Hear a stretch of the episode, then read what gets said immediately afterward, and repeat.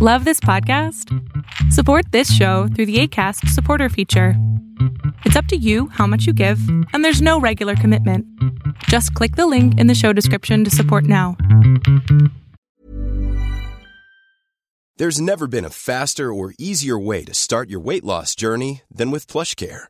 PlushCare accepts most insurance plans and gives you online access to board-certified physicians who can prescribe FDA-approved weight loss medications like Wigovi and Zepbound for those who qualify. Take charge of your health and speak with a board-certified physician about a weight loss plan that's right for you. Get started today at plushcare.com slash weight loss. That's plushcare.com slash weight loss. plushcare.com slash weight loss. Hey, it's Ryan Reynolds, and I'm here with Keith, co star of my upcoming film, If, only in theaters, May 17th. Do you want to tell people the big news? All right, I'll do. Sign up now and you'll get unlimited for $15 a month in six months of Paramount Plus Essential Plan on us. Mintmobile.com slash switch. Upfront payment of $45 equivalent to $15 per month. Unlimited over 40 gigabytes per month. Face lower speeds. Videos at 480p. Active Mint customers by 531.24 get six months of Paramount Plus Essential Plan. Auto renews after six months. Offer ends May 31st, 2024. Separate Paramount Plus registration required. Terms and conditions apply if rated PG.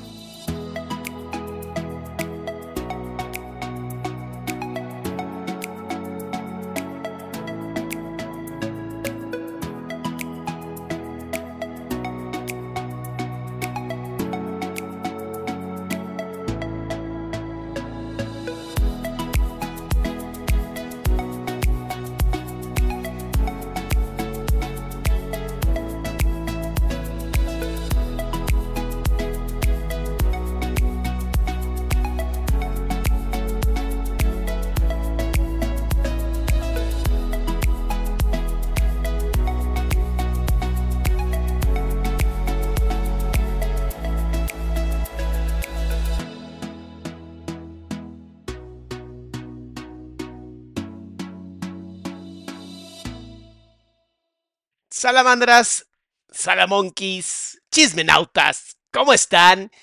Neta, qué gusto estar con ustedes en otro día más de, pues, reaccionando a estos chismecitos que están muy buenos. O sea, de verdad, muy buenos. Y este se sacó el segundo lugar, se sacó el segundo lugar de la encuesta que hicimos por Instagram. Si no me sigues por Instagram, arroba Adrián Salama, no te lo vayas a perder porque ahí ponemos absolutamente todo, los shorts, los clips, todas partes, tenemos nuestro grupo justamente de Nos Mama el Chisme, con más de 8000 personas dispuestas al chisme.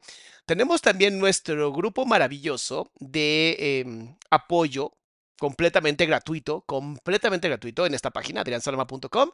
Grupo de apoyo para que tú puedas pues platicar con más de 8000 personas con respecto a tus problemas y si en algún momento requieres pues, algún tipo de terapia eh, y puedes pagarlo, pues bueno, siempre están los, eh, mis colegas y obviamente siempre estoy yo para apoyar.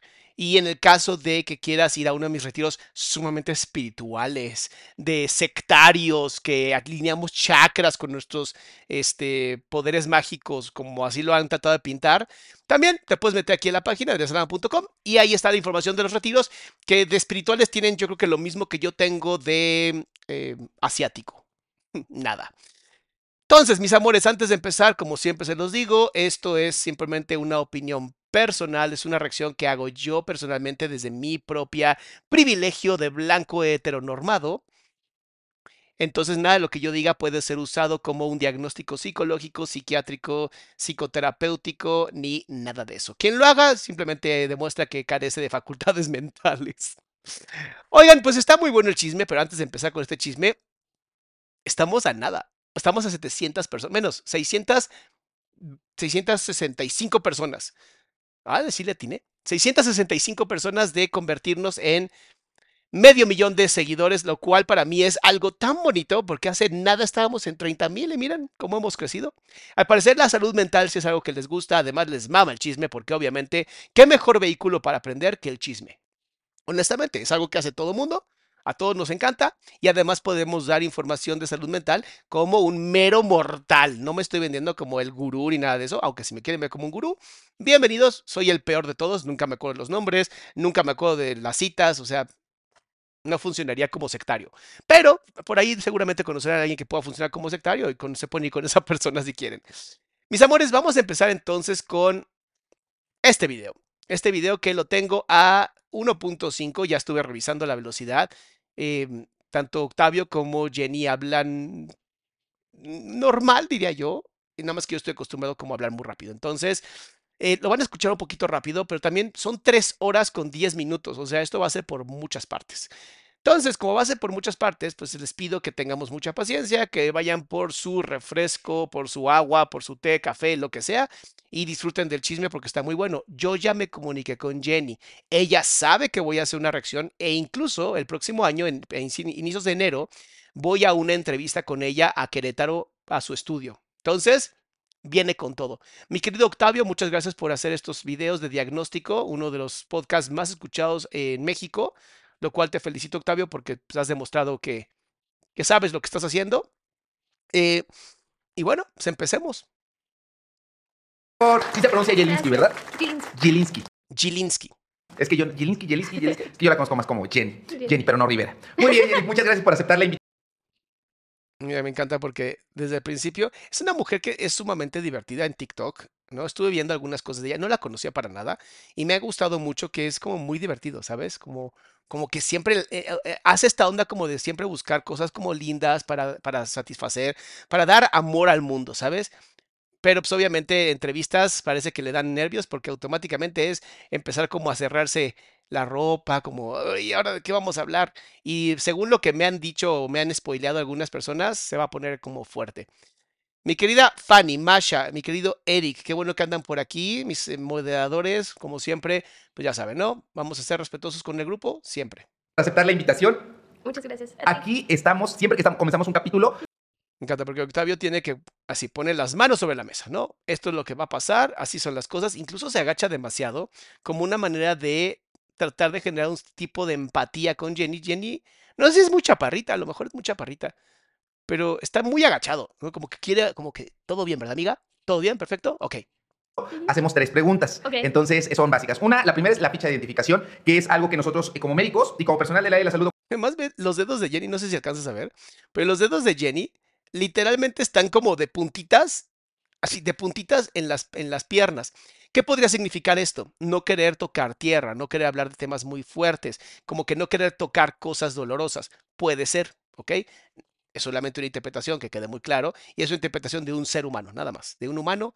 No estoy diciendo que como psicólogo o psicoterapeuta estoy diagnosticando porque no hacemos eso. Em, y bueno, pues hasta ahorita se ve que va a estar medio complicado, pero bueno, Octavio lo está manejando como historia clínica, bonito. Y en lo que están aquí mis salamandras hermosas, pongan like, por favor, pongan ese like ese like maravilloso que nos da vida a todos los creadores de contenido, porque de verdad hacemos lo que sea por un like. Nada más que yo sí tengo moralidad, no como los Loaiza que...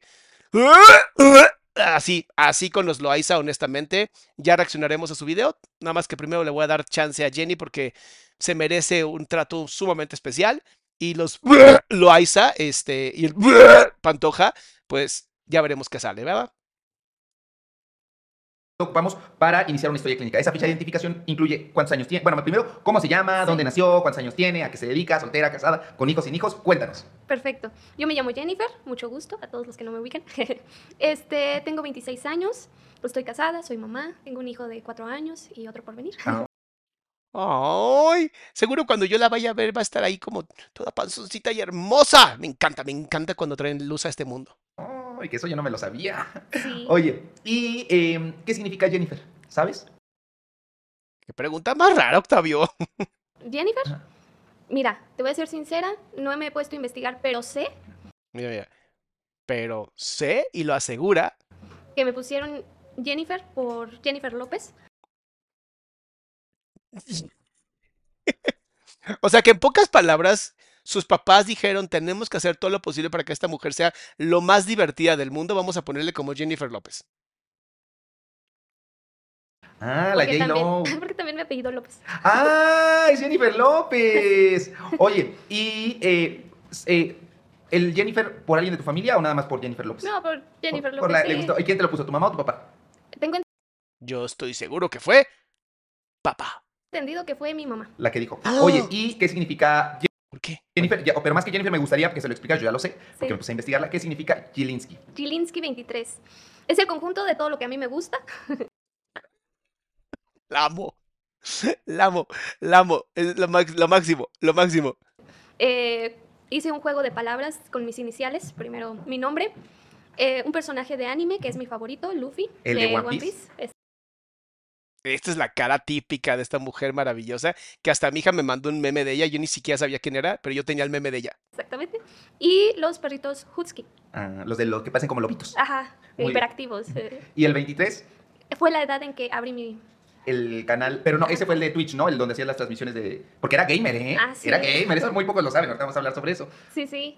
Em, no, inicié a la edad de 23 años con TikTok. Ah, ya, ahí fue que le pusiste el 23. Yo Sí. pensé, pero antes de eso sí te dedicaste a lo de los videojuegos. Sí, y ahí le puse el 22. Ah, muy bien. Oye, lo eh, entonces, Gilinski. ¿Pero cómo prefieres que nos dirigamos a ti en este, en este capítulo? ¿Como Jenny o Como Gilinski? Jenny. yo también Sí. prefiero mejor que digamos. Jenny es más fácil. Oye, Jenny, y cuéntame. Sí, yo también cuando vaya a tu podcast, Jenny, te lo voy diciendo una vez. No te voy a decir Gilinski porque es como muy, al- muy como ruso y siento que ahorita los rusos no estamos tan contentos con ellos. Cuéntanos, ¿dónde naciste tú? En la Ciudad de México. En la Ciudad de México. Actualmente estás aquí. ¿Qué tal la posición de sus manos de... Ok, esta posición, si necesitas centrarte en ti, es excelente, sobre todo en juntas. Hay mucha gente que en juntas, en entrevistas, se siente muy tensa o muy tenso y está perfecto, se vale. Esta posición, cierra, o sea, tus manos las juntas, los dedos los pones así y la pones sobre tu abdomen como si estuvieras a punto de meditar, te va a dar justamente mucha más eh, enraizamiento, esto es, más tierra para poder sentirte mejor y evita además que te, que te aumente la ansiedad. No sé por qué honestamente esto funciona, pero funciona. Entonces, háganlo si lo necesitan. Aquí en Querétaro. Así es. Oye, ¿y hasta qué edad viviste en la Ciudad de México, más o menos? En la Ciudad de México nací. Ujú. Eh, viví en el Estado de México, en Nezahualcóyotl, más o menos, por esos rumbos, de 2 a 7 años. Con tus padrinos. A mí me encanta porque hay, hay en ella, está embarazada, ya lo dijo, y hay en ella cierto penita por la pancita y entonces tiende como a, a- a guardarla.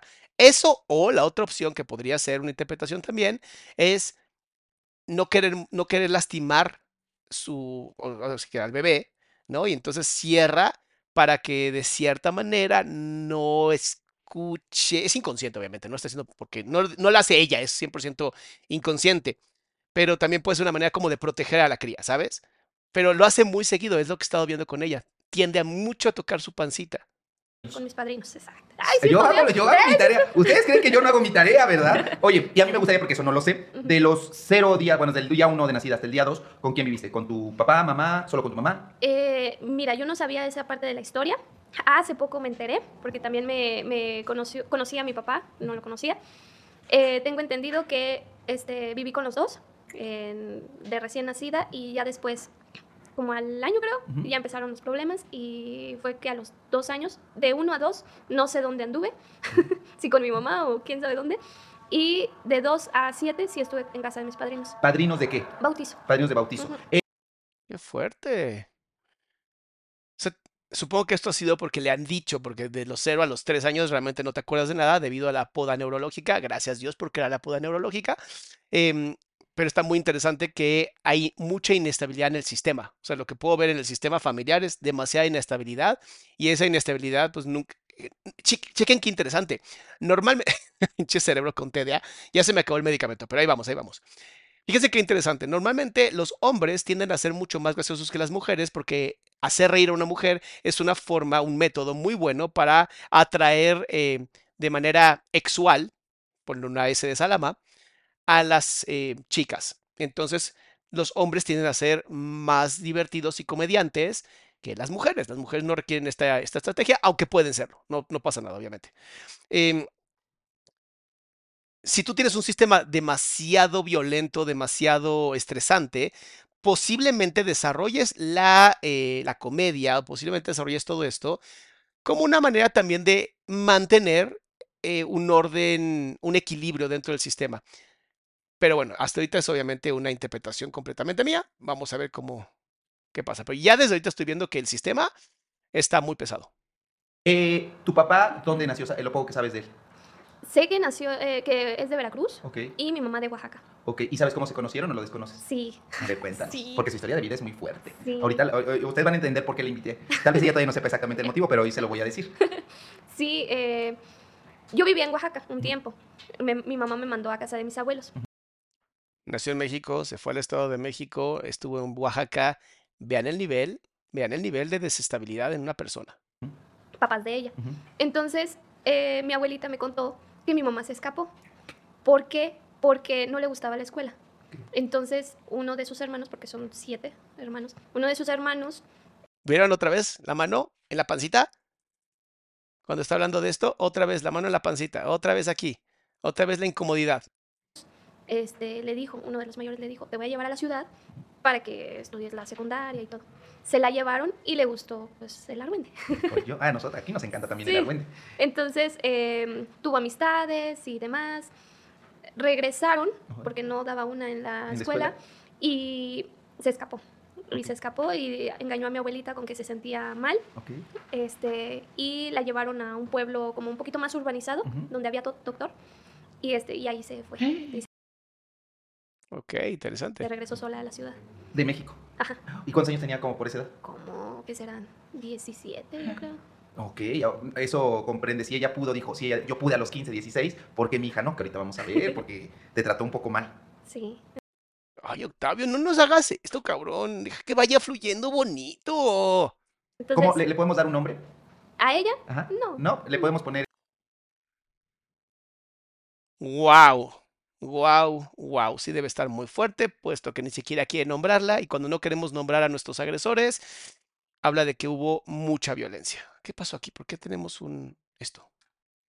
Ya quítate, ahí está. Mi este, progenitor. Rosa. Eh, No, No, la no, progenitora de. Jen. Nada más Sí, si le. No, literalmente le quiere quitar el nombre. Es una manera de poseer a una persona. O sea, si yo te quito el nombre, automáticamente te poseo, porque quedas como alguien sin nombre, quedas como alguien que no importa, ni siquiera es, ni siquiera es necesario nombrarte. Wow. Ok. Hay mucho enojo. le- diremos. Se escapa y ahí conoce a tu papá. Bueno, supongo que le conoció en la Ciudad de México o se Sí. fue hasta Veracruz. No, este, lo conoció en la Ciudad de México, versión de mi papá, este, en Indios Verdes, Ah, en la estación de Metro Indios Verdes. porque ella vendía gelatinas. Ah. Y ahí se enamoraron y se conocieron de la misma edad. O Ok, sea, 17. ellos tenían, ¿Ven? Porque siempre les digo que las relaciones de adolescentes no son una buena idea. Pero ustedes sigan ahí intentándolo. se juntaron. Este, mi mamá se embarazó, tengo entendido que a los 19 Ok.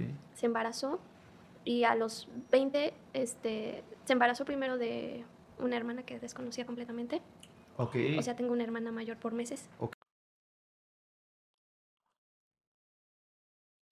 ¡Wow!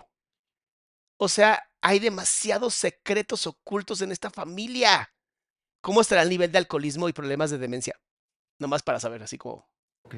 Y ¿De tu papá o de otra persona? sí, sí, o sea, de mis dos progenitores. Ok. Eh, mi mamá y mi papá tuvieron su primera hija. Ok. Mi mamá no la quería Ok. y abandonó a la bebé este, con unos vagabundos. ¡Wow! Chicos, chicas, prepárense porque vienen cosas muy fuertes en este podcast. Y como mi papá también tenía hermanos y hermanas, pues las hermanas como que siempre estaban al pendiente de que no hiciera cualquier locura a mi mamá y fueron a buscar a la bebé. Ok, mucha ansiedad en ella al platicar de esto porque obviamente te acabas de enterar que tienes una hermana que tu mamá simplemente abandonó como si fuera un pedazo de popó en un baño. Con razón no le quiere dar un nombre, tiene todo el derecho a no, a no dárselo, que nunca se lo dé. Y se encargaron de, De ella. Tú de esto Luego, a, a que te acabas de enterar, supongo. sí, hace poco. Ok, sí, porque eso en los, todos los Sí, videos que yo yo- estuve investigando no, no lo sabía. Yo no sabía absolutamente nada. Y está siendo sumamente sincera, no sabía nada. Ok. O sea, yo no sabía ni el nombre de mi papá. Ajá, porque pues tú Ajá. empiezas a tener conciencia, yo creo, como a los 4 o 5 años Sí. un poco. Entonces, eh, un año Y ella siempre me ocultó todo. todo. Ok. Entonces, tú naces a la edad de ella de 19, 20 años. A los 20, De ella. yo fui la reconciliación. Ah, ok. Se pelearon. ¿Se pelean de nuevo? Se pelearon, estaban batallando con, con la bebé. Este, ¿Vieron? Otra vez. Va a ser mucho este movimiento. Hay tanto dolor en ella, en su historia, la historia de la familia, que va a haber mucho movimiento así para proteger su corazón, proteger a su bebé. Es muy interesante. mi mamá hizo un drama porque mi papá la llevó a, a casa de su mamá, a un pueblito en Veracruz, y dejó una carta y se fue y ahí dejó a la bebé. ¿A la O otra? sí. Y se fue y se, fue, se regresó a la ciudad y que robó cosas. ¿Quién sabe qué show O sea, hubo? sí, sí, del- o sea, pues sí, hizo Ajá. delincuencia. Y ¿Será adicta la mamá? No me digan. Y después creo que este lo demandó, no sé qué show.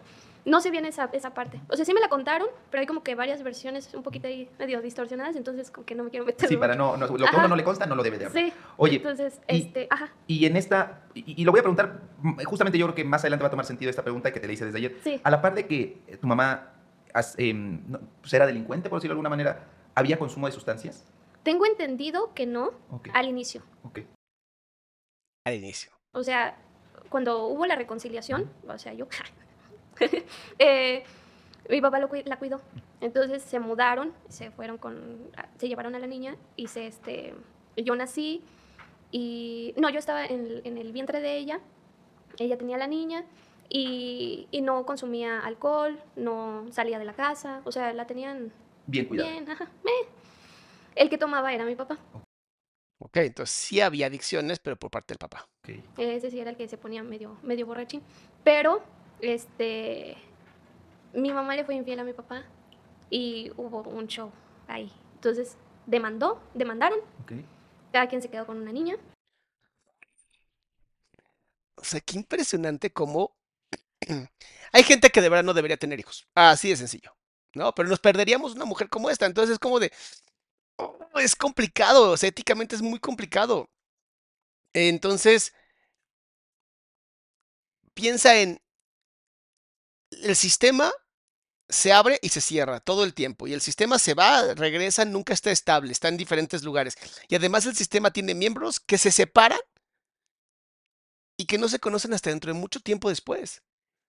O sea, si eso no es una vida inestable, ¿qué es?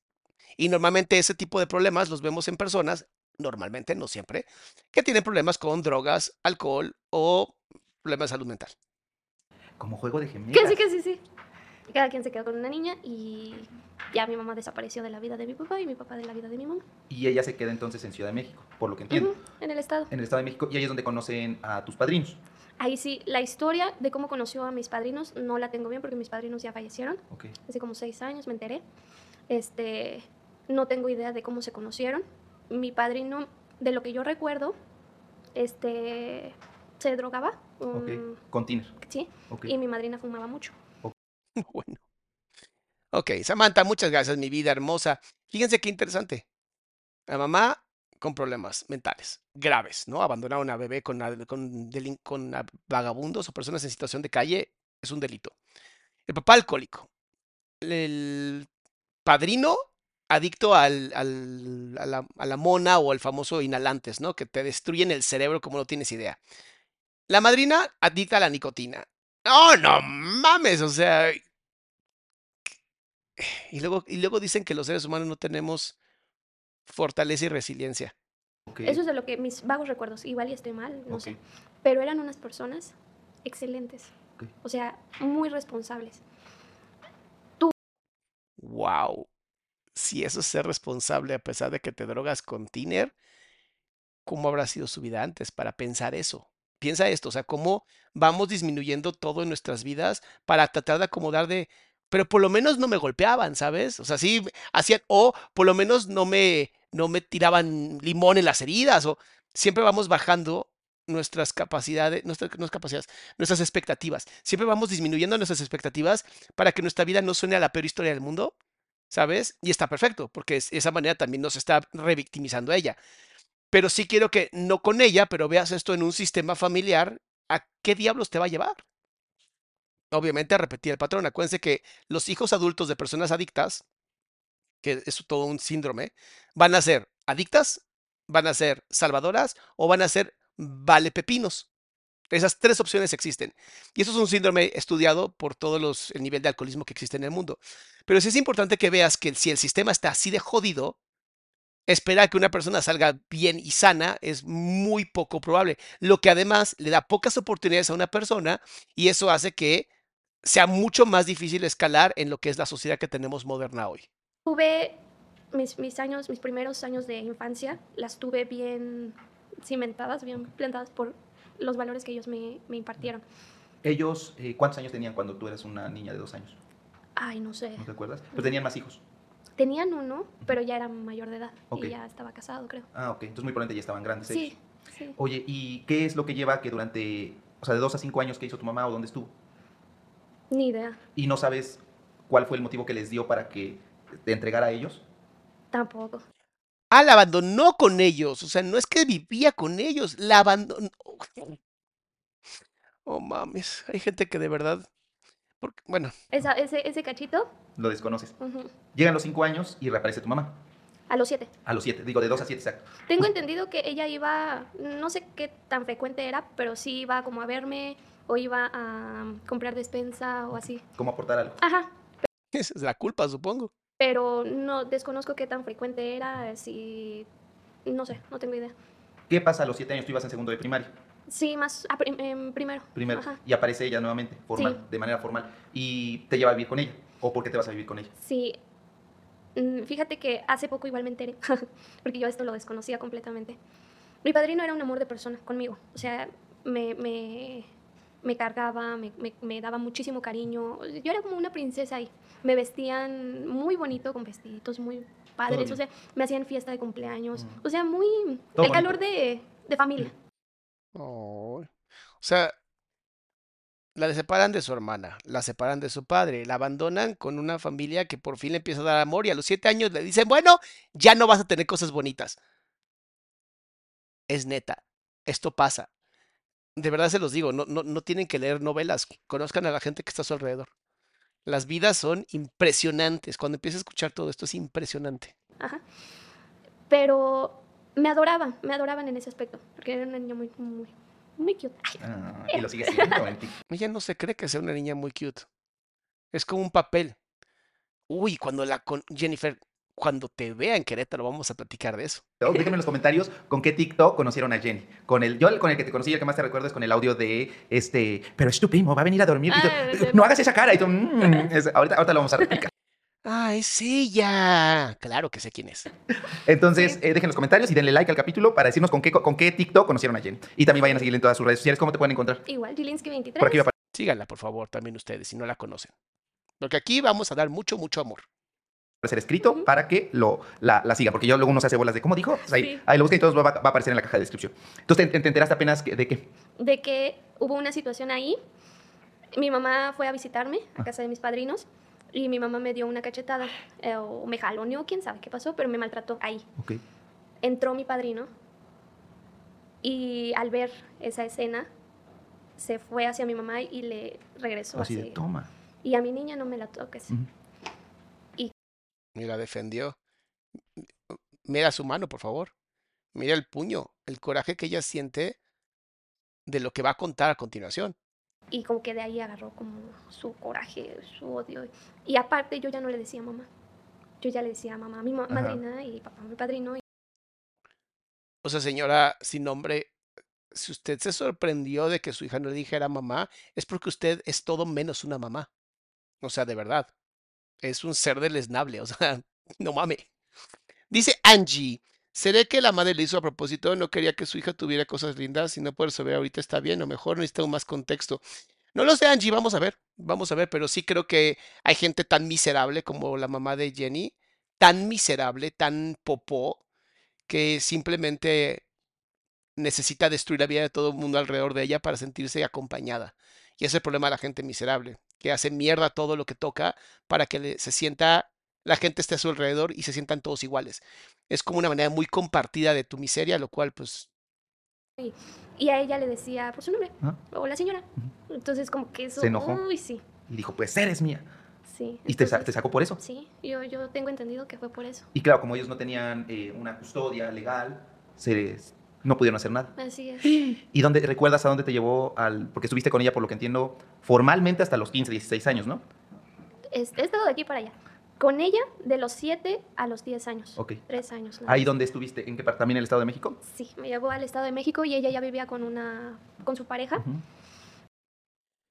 Ay, Dios mío, no sé qué va a decir, pero hay algo que se conoce como el efecto Cinderella o Cenicienta, que por eso tienen que tener mucho cuidado, papis y mamis, cuando vayan a tener hijos, de divorciarse, porque todos los niños y niñas que mamá y papá se vuelven a casar, o sea, se, se divorcian y se vuelven a casar, si mamá y papá se vuelven a casar, la mm, posibilidad de sufrir violencia por parte de la persona con la que mamá o papá se casó aumenta siete veces. Se conoce como el efecto cenicienta. Búsquenlo, es muy grave y pasa muy seguido. Este, el Mira, ahora sí se protegió la panza con todo cuando está hablando del tema de cuando se fue a vivir con su mamá, bueno, la señora esa, y con el, el pareja de, ese, de esa cosa. señor era mayor, mucho mayor que ella y era abogado. Entonces, el señor no me quería a mí. Efecto cenicienta. O sea, el señor le decía que me regalara, que me dejara con ellos y demás, y ella no, No quería. no quería por el orgullo que tenía. Mm, ¿Será orgullo o será venganza? Una mujer muy vengativa. Entonces, este, yo viví con ellos como, ¿qué será? Uno o dos años más o menos. Vi de todo. Y viví de todo casi. Mm, chiquita, ¿vieron cómo tragó el libro? Como vi de todo y viví de todo. Ese señor, Mira el nivel de ansiedad que está aumentando. Observa, el nivel de ansiedad que está aumentando en la lengua, por favor. Y no lo, ha- no lo, obviamente estas son cosas que hay que estar muy pendiente, pero está apenas tocando la mesa. Trata de tocar la mesa lo menos posible, porque eso significaría tocar el tema mucho. Pero ve cómo apenas con el dedo medio toca la mesa, ¿sabes? Todo el tiempo está como tratando como de no tocar mucho el tema porque es muy doloroso al ser tan doloroso, evita tocarlo más para también lastimarse ella y no lastimar también a la criatura. Obviamente mamás pueden llorar, no les pasa nada, pueden contar cosas, no les pasa nada. El problema del, de la- del cortisol y adrenalina dentro de la ansiedad en los bebés cuando les afecta es cuando pasa mucho tiempo dentro del embarazo ese tipo de emociones. Pero estar tristes o llorar de vez en cuando o tener ansiedad eh, em, momentáneamente no afecta a los bebés, ¿ok? este, al principio ni me hacía caso, ni Espérate, espérate. Aquí encontré otra muequita por aquí. Ahí está. Ahí está el enojo. Aquí se nota perfectamente microexpresión de enojo y asco con, respecto al disque abogado. hacía caso, ni nada, y para mí mejor. Pero la maltrataba mucho. Entonces yo veía cómo terminaban ensangrentados, literal. O sea, se agarraban, pero, no hombre, ella es una mujer de carácter muy fuerte, muy, muy fuerte. Me encanta que hablamos del carácter como si fuera el temperamento y no es verdad. El carácter no tiene nada que ver con el temperamento. Tu temperamento es justamente eso. Es un temperamento impulsivo o pasivo. Si eres impulsivo, va a ser un carácter fuerte, como se cree, pero es un temperamento. Son personas impulsivas, por eso pensaba que posiblemente era adicta, porque normalmente las personas impulsivas terminan con problemas de no saber esperar, no saben sacrificar sus tiempos, todo el tiempo quieren cosas automáticamente rápidas. Sigan, métanse a YouTube de pronto y vean, eh, pongan experimento de los eh, marshmallows, de los bombones, o marshmallow test en inglés, y van a ver qué increíble el desarrollo que hay. Cuando tú sabes esperar, aumenta tu autoestima, aumenta tus, aumenta tus em, capacidades em, de tomar buenas decisiones o más acertadas que cuando no sabes esperar. Entonces no se iba a dejar. Y el señor era más alto y Fornido. sí, que ella, Peor. sí. Entonces, las veces que yo los vi agarrarse así, O sea, de los 2 a los 7, una familia sumamente amorosa y de pronto de nuevo al infierno. Hay una novela que se llama Poliana, Poliana, Poleana o Poliana. Es una novela de una mujer que sufre todo el tiempo. Te lo juro que siento que estoy escuchando la historia de Poliana. Porque además, Poliana siempre tiene esta maravilla de, de ver las cosas positivas a pesar de todo lo negativo. Y siento que estoy escuchando la historia de Jenny. a trancazos, me impacté. Me impacté demasiado. estrés postraumático, trastorno de déficit de atención, posiblemente por culpa de todas esas mierdas. El libro de Mentes Dispersas de Gabor Maté explica mucho esto. Mentes Dispersas, Gabor Maté. Belleza del libro. Una, una de las cosas que yo recuerdo mucho es que se embarazó de él, de ese señor, y tuvieron un hijo. El, el bebé estaba recién nacido. Y el señor invitó a un amigo a tomar ahí en la casa. Se acabó el alcohol. Ven el puño, ven el puño. Ese fue el detonante. Mi mamá les dijo que no había ya más alcohol, que Pues ya, hasta mañana. sí.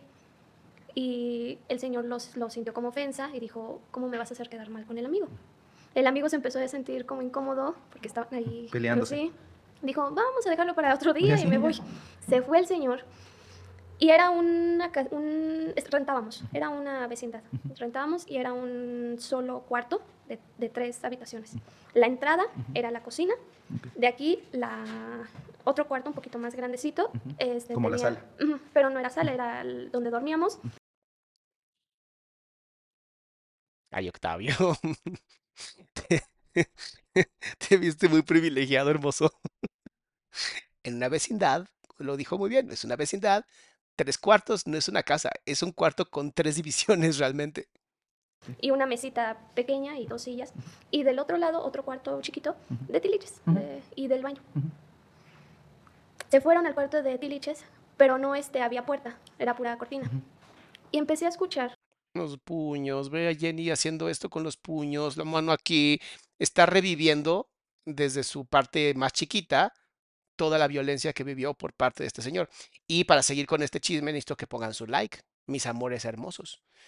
Salamandras, salamonkeys, chismenautas. Los likes hacen que este video llegue a más personas y menos gente sufra violencia porque ustedes me están apoyando. Miren, estamos, yo creo que, no sé si hoy, pero mañana sí llegamos a medio millón de personas. Yo estaba, le recuerdo perfectamente. Sí, normalmente lo va a recordar perfectamente porque se llama estrés postraumático. El bebé estaba acostado en la cama y yo estaba en la orilla de la cama viendo Sí, que- mm, caricaturas. Escuché que se empezaron a aventar de cosas y a gritar de cosas, pero tremendo. O sea, feo, feo, feo.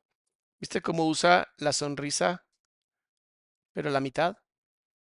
Ah, esta es una máscara. Ella ha aprendido a usar la máscara de la risa para soportar, pero si tapas la otra parte del rostro, este lado izquierdo o derecho, no sé cuál sea, pero bueno, este lado de aquí, donde está el mouse, aquí está demostrando que no hay sonrisa, está en la tristeza, está hacia abajo el labio. Vidrios rotos, muebles rotos, o sea, mal. Eh, Yo escuchaba como este, la jaloneaba y, y la otra le pegaba y le pateaba. Y, o sea, ¿ha- ¿has visto las caricaturas de perros y gatos? Sí, sí, sí. Así, así. Salió, abrió la cortina. Está así. Está con los hombros hacia arriba completamente, haciéndose cada vez más chiquita. Es muy doloroso lo que está contando. Shaylimar, muchas gracias Shaylimar por el apoyo. Todo lo que apoyen ustedes va directamente a dos fundaciones, Casa de las Niñas de la Mercedes y Granito de Arena. Entonces, de verdad, gracias. Y los que no han visto el video de Elena Torres de Granito de Arena, se los recomiendo. Está en mi canal de YouTube. Es el último video que subimos, que no es un en vivo. Porque luego me dicen, Adrián, ya no está tu video, está donde dice en vivo. Tienen que meterse a mi canal y donde dice en vivo, ahí están todos los videos que dejamos guardados. Gracias a cada persona que ha puesto su like, de verdad nos apoya, ya somos más de 2000. Entonces sí nos urge que pongan muchos, muchos likes. cortina ella y me dijo, agarra a tu hermanito y salte a la casa de la vecina. La imagen que tengo de, esa, de, ese, de ese evento es que ella tenía el ojo morado, lleno de sangre, la cabeza, pero con, el cabello todo feo, o sea, mal. Me impacté, Oh, pues yo tenía siete años, Ve lo que, ve cómo hace el cuerpo cuando dice me impacté. feo, o sea, mal. Checa esta parte. Mira. Velo en grande. Mira esto. Ve lo que está, esto que está haciendo es exactamente como ella estuvo ese día. Me impacté mal. Cierra los ojos. Suelta las manos como una manera también de demostrar como de no puedo hacer nada. Y eso te lleva muchas veces al, al déficit de atención. El déficit de atención es una herramienta que tiene el cerebro para protegernos, donde no puedes pelear, no te puedes escapar, no te puedes quedar paralizado. ¿Qué hace tu mente? Cambia la atención tantas veces como sea posible para evitar justamente el sufrir un evento tan traumático. Lean el libro Mentes Dispersas del doctor Gabor Mate para que luego no anden diciendo que ando yo inventando cosas. Eso viene en un libro, porque sí me gusta leer, ¿qué les digo? Pues yo tenía siete años. Y claro, ya para ese momento, pues a lo mejor sí te llamaba la atención, pero ya lo había visto, visto tantas veces que era normal para ti. Ya vieron, se mueve demasiado, muy incómoda, vuelve a cerrar la ropa. Es un tema que no ha terminado de trabajar y es muy fuerte. Puede pasar años, ¿eh? Con eso. Los gritos, Sí, hasta ese punto, ¿no? De que no habías visto ajá. y agarras al niño. Y me dijo, carga a tu hermano y, y salte. Como pude, pues era el bebé recién nacido y yo también no era muy... No, pues de de una mucha niña de fuerza. 7 años. Ajá, Entonces ah, lo agarré y me eché a correr. Pues me eché a correr y detrás de mí venía mi mamá y detrás de ella venía el señor. Y entonces, ahora sí que patitas para que las quiero. Le, le tocamos a, a varias puertas y nadie quería abrir. Imagínate la sensación de una niña de 7 años queriendo salvarle la vida a su hermano porque la mamá no es suficientemente fuerte para ser una madre y el disque hombre con el que está la mamá, porque no le puedo llamar hombre honestamente, no le importaba violentar a una mujer. No importa lo popó que sea esa mujer, sigue siendo una mujer. Uno de los grandes problemas que tenemos en todos los países subdesarrollados es el alcohol. El alcohol es una de las drogas más terribles que existen. Es la droga que te lleva a otras drogas, no es la marihuana, no es la cocaína, es el alcohol. El alcohol es la peor droga que existe. El, el alcohol lleva a tener violencia intrafamiliar altísimo. El alcohol lleva a mayores suicidios. El alcohol lleva a mayores accidentes. El alcohol lleva a tantas cosas malas que de verdad debería ser la única droga prohibida. Bueno, ese y el cristal y el fentanilo. Porque, madre santa, o sea, el cristal sí es mil veces peor que el alcohol. Lo bueno es que no todo el mundo se ha enganchado con eso, pero si quieres nunca más volver en tu vida a sentir placer, métete un día a cristal, vas a ver qué bonito dejas de sentir placer. Nadie se Pues quiere sí, meter. meter. Entonces, este, una señora nos abrió, nos dejó pasar, a mí y a mi mamá, y ya el señor ya, ya este, Se se, quedó. se quedó atrás, pero quedó echando Sin maldiciones, Ajá, y- improperios. y se fue. El señor era abogado. Entonces, mi mamá lo fue a demandar. Salió a los dos días bajo fianza. Y así reconcili- se reconciliaron. Porque es el ciclo de la violencia. Es el ciclo de la violencia. Y ahí van a seguir hasta ad infinitum. Se mudaron, nos, nos mudamos, nos fuimos a otro cuarto, más privado. Este, era otra vecindad, pero era un cuartito en la azotea. Y ahí ya no eran los golpes los que, por los que me de- debía de preocupar, sino por el abuso físico que iba a recibir A la madre. de parte de ese señor. Entonces, ahí comenzó la amenaza de que si no haces lo que yo te digo, te aviento por la ventana. Estábamos en el tercer piso de O sea, imagínate una niña de 7 años tratando de construir el mundo después de haber sido amada por dos personas, a volver al infierno con un simio, espalda plateada, y una popó de mujer. ¡Wow! Acuérdense que la violencia física y la violencia emocional son marcas para toda la vida en un niño y una niña. o sea, en la azotea de una vecindad. Y te aviento por la ventana y a tu mamá la mato. Entonces yo adoraba a mi mamá, pues era, Sí, claro. y pues ni modo, a hacer lo que me pedía. El hombro no ha bajado, ¿eh? El hombro de Jenny ha estado arriba desde que empezó la historia. Demasiado estrés. Se sigue protegiendo. Y así fue de los 8 a los 10. No, de los, de que, de que entre 7 y 8 más o menos, a los, ya tenían al niño, a los 8, 8, 9, algo así. Este, un día llegó el señor, agarró a su hijo, el, el- el niño todavía era bebé, agarró a su hijo, agarró ropa y se fue. Al poco rato llegó mi mamá, porque mi mamá trabajaba. Entonces también no podía estar al pendiente Sí, de de, todo. de uno, porque A ver, espérame. La mamá trabajaba. El tipo trabajaba. ¿Con quién se quedaba ella?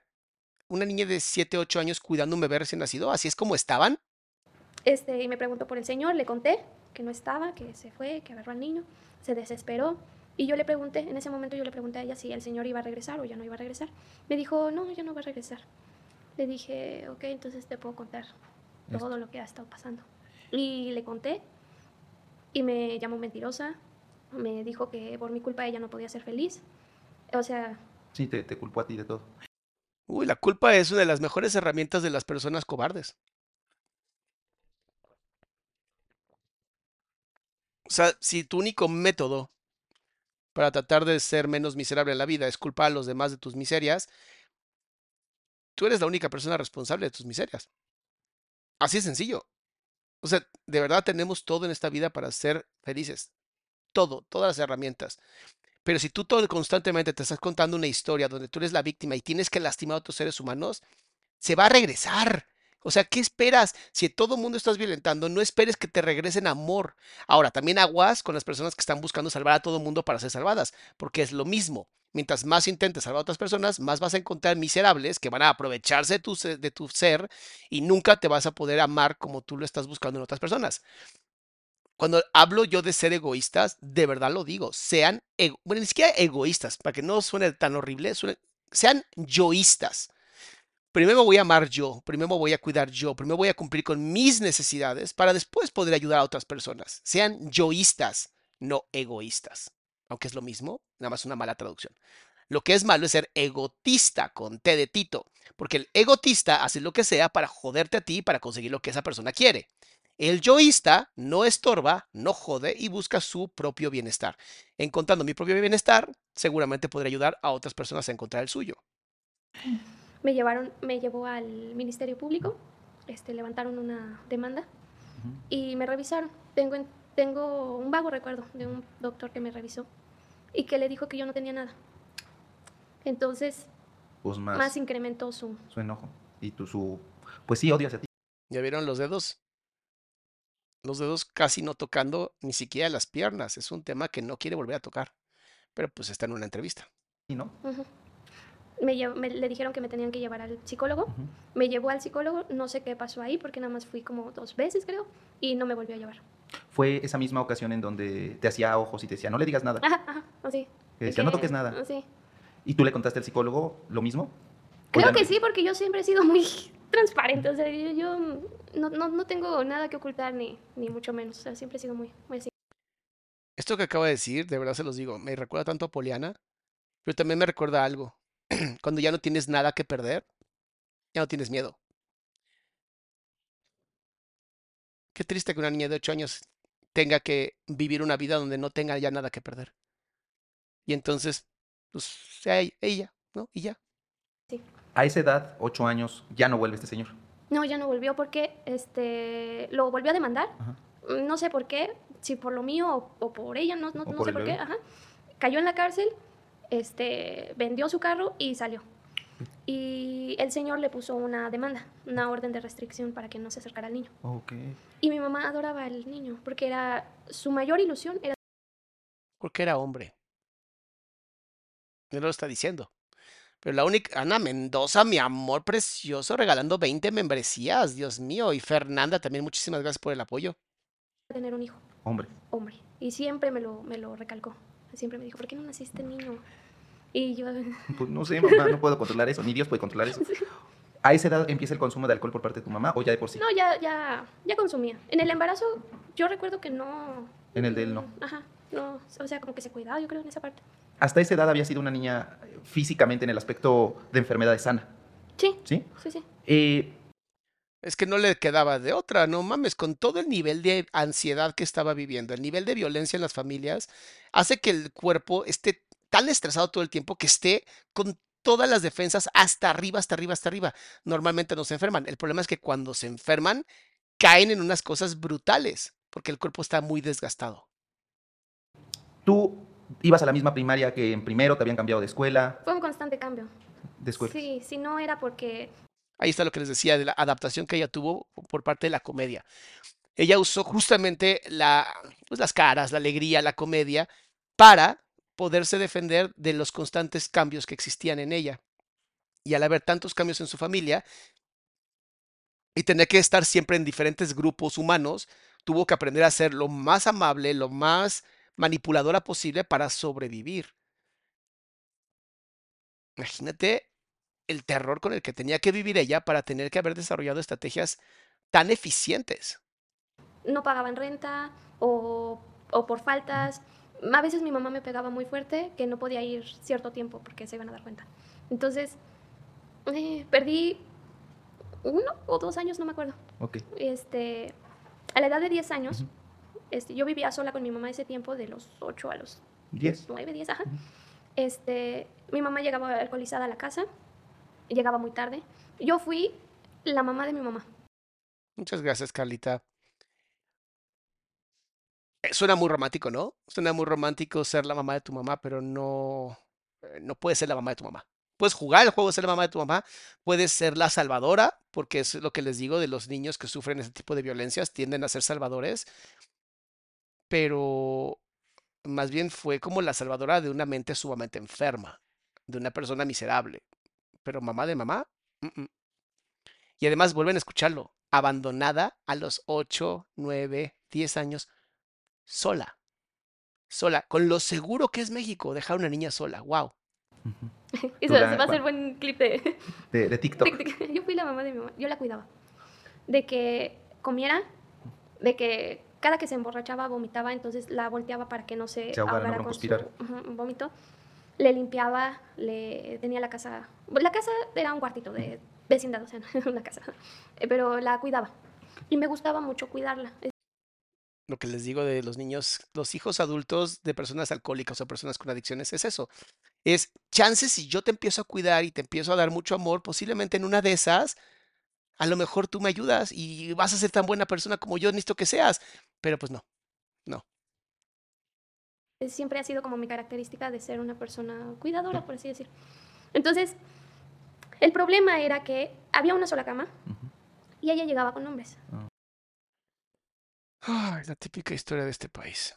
Entonces, yo me arrimaba a la pared y me volteaba viendo hacia la pared y ya no. Eso en los niños, para que papá y mamá, por favor, cuiden mucho esto. Si tu hijo o hija menores de 11 años llegan a ver eh, actos eh, de índole erótico afectivo, se conoce como hipersexualización de los niños.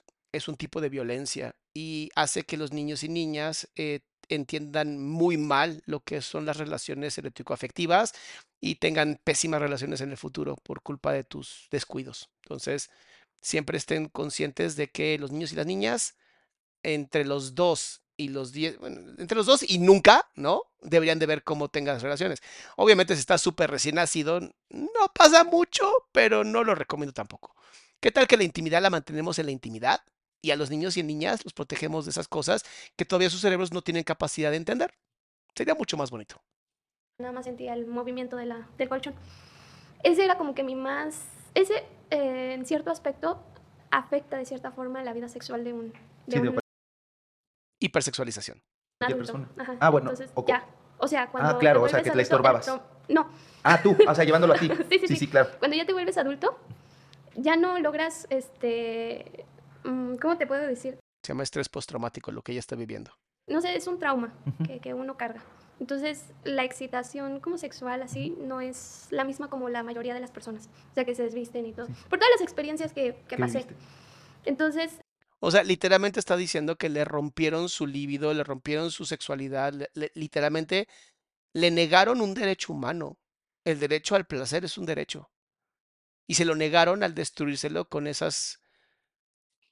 Pues perdón que lo diga, pero es muy bajo, señora. Es muy indigno que haga usted algo así frente a sus hijos o hijas.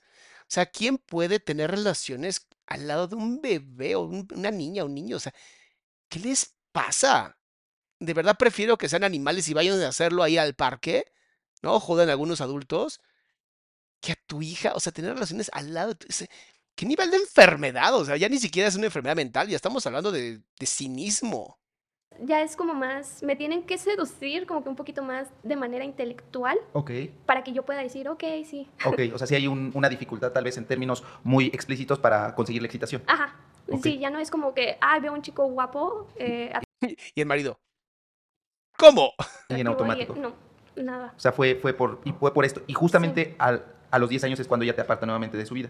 Sí, porque se juntó, Otra vez. otra vez se juntó con un muchacho menor que ella, Ok. que vivía en casa de su mamá. Ve cómo no lo respeta. Mira, ahí está, me encantó. Este rostro es como de no lo respeto para nada. Y yo de mi amor, no sé ni cómo respetas a tu mamá. La señora no quería a mi mamá. Y el, chico era un chico borracho. Ok. Entonces, vivían en la misma casa, pero con la mamá, pero en un cuarto diferente. Y tú vivías ahí con ellos. Entonces, Sus manitas, todo el tiempo está haciendo esto. Es demasiada ansiedad para ella. en una ocasión llegaron muy borrachos, se pelearon y al siguiente día ella me dijo, prepara la maleta y te voy a ense- enseñar a hacer una maleta. Lo primero que debes de meter en una maleta son tus papeles. Siempre. Ok. Con lo que te identifiques. tu acta de nacimiento, tu CURP, tu, todos tus papeles. O sea, la mamá estaba entrenando a una delincuente. Así, voy a enseñarte a ser un delincuente. Porque tu vida va a ser todo el tiempo correr y correr y correr y correr y correr. Fíjate que esta mamá sí considero que es el mejor ejemplo de lo que no debemos hacer. Incluso mejor que la que, bueno, no sé, siento que está a la par de la del vestidito rojo, ¿te acuerdas? Qué fuerte estuvo ese de penitencia. Siento que están al mismo nivel, ¿eh? La mamá de esa- esta Jenny. Siempre llévalos contigo. Una o dos mudas de ropa, una toalla y suéter. Ok. Eh, aprendí. Aprendí a hacer la maleta. Hice una sola maleta para ella y para mí. Dejó todas sus cosas, todo lo que había trabajado este, y comprado y demás, lo dejó. Ahí en ese cuarto. Ajá, y nos fuimos. Ok. En la combi me dice, te voy a ir a dejar con tus abuelos. A los de Oaxaca. Ajá. Yo no los conocía en lo absoluto. Nunca los dijo- hayas visto. Nunca. Y a tus padrinos ya nunca las más ya los nunca volviste a los ver. volví a ver. Nunca, este, no sabía sus nombres. Oye, siempre ella ocultó todo. siempre ocultaba todo y yo siempre saco todo. la expongo. Eso es lo que quería. Entonces, este, no me, no me había dicho que mis abuelos no hablaban español. Yo, ¿Sabes qué dialecto hablaban? sí, mi dije, Mije. únicamente hablaban dialecto y, este, y a mí no me enseñó Mije. el dialecto. Ajá, no me- O sea, imagínate que de pronto tus papás te dicen, ¿qué crees? Las calcetitas rojas, tienes razón. Muchas gracias, Isabel. Me equivoqué de nombre. Fíjate que de pronto agarran, te agarran a ti te dicen, te voy a llevar con tus abuelos y tus abuelos son chinos. Y, no sabes chino y a ver cómo lo haces, pero te vas a tener que aprender a, a explicar. Lo que les decía, fue tanto el movimiento del sistema, fue tanta la ruptura de su sistema, que tuvo que aprender a adaptarse de la manera más rápida posible que existía. Y esto que está diciendo ahora, además aprendió otro idioma, ¿qué mejor idioma que el idioma de la comunicación no verbal que todos y todas entendemos, sobre todo en Occidente? enseñó mi hija. Entonces, estaba ese pequeño detalle que nunca me mencionó. Te llevó hasta Oaxaca. Me llevó hasta Oaxaca y cuando llegué ahí, que ¿A mi qué parte? En abuelita- la sierra, supongo. Sí, en la Sierra Mije de Oaxaca. Ok. Ujú. Llegamos ahí, eh, escuché a mi abuelita hablar, la escuché a ella hablar y yo me quedé así como de... ¿Qué idioma están hablando? Sí, Y ¿yo ahora qué? chino mandarín también. Ahorita vamos a ver por qué el chino mandarín. sí, y yo me quedé, ¿qué? Y este, me dijo ella, te vas a quedar aquí y este, voy a venir a visitarte. Y yo, ok. Estamos hablando de eso hace 15 años, es decir, por ahí del 2008. Ni tenías idea, 10. tú. Sí. Sí. yo cuando tenía 10, ahorita tengo 26. O sea, sí, como 2008, 2007. Ah, no sé. Te, lle- te lleva, te lleva allá. ¿Y tú qué haces entonces?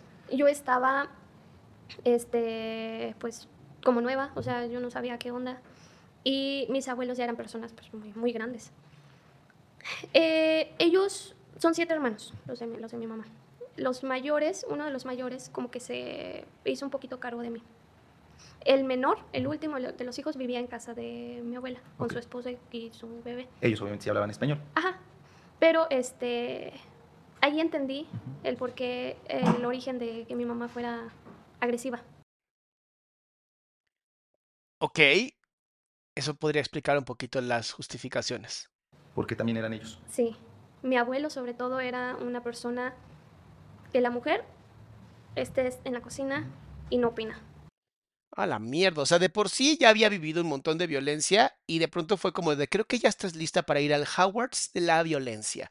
Vamos a llevarte con tus abuelos, que no hablan ni siquiera castellano, de una sierra completamente perdida en Oaxaca, en donde el abuelo todavía tiene los testículos pegados a los ojos, porque no tengo otra capacidad de decirlo, donde pues el machismo y la violencia hacia la mujer está, pero a la orden del día.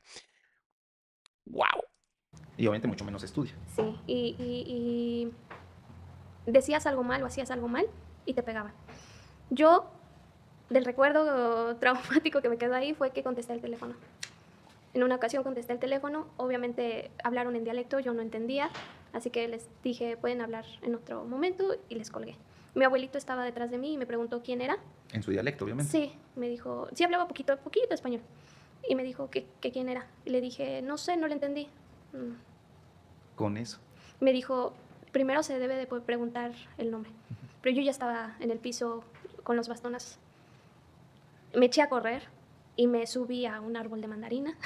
y pues mi abuelito ya no podía correr porque A ver, usaba, A usaba ver, correr. trata, le voy a un mandarinazo.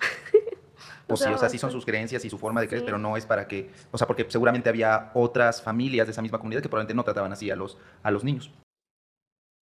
Perdón, pero y aunque hubiera otras familias y lo que sea, la moral no está basada en las culturas. la moral es algo completamente universal. O sea, tratar bien a la otra persona es algo que se supondría que debería ser algo como, como básico de un crecimiento y desarrollo humano.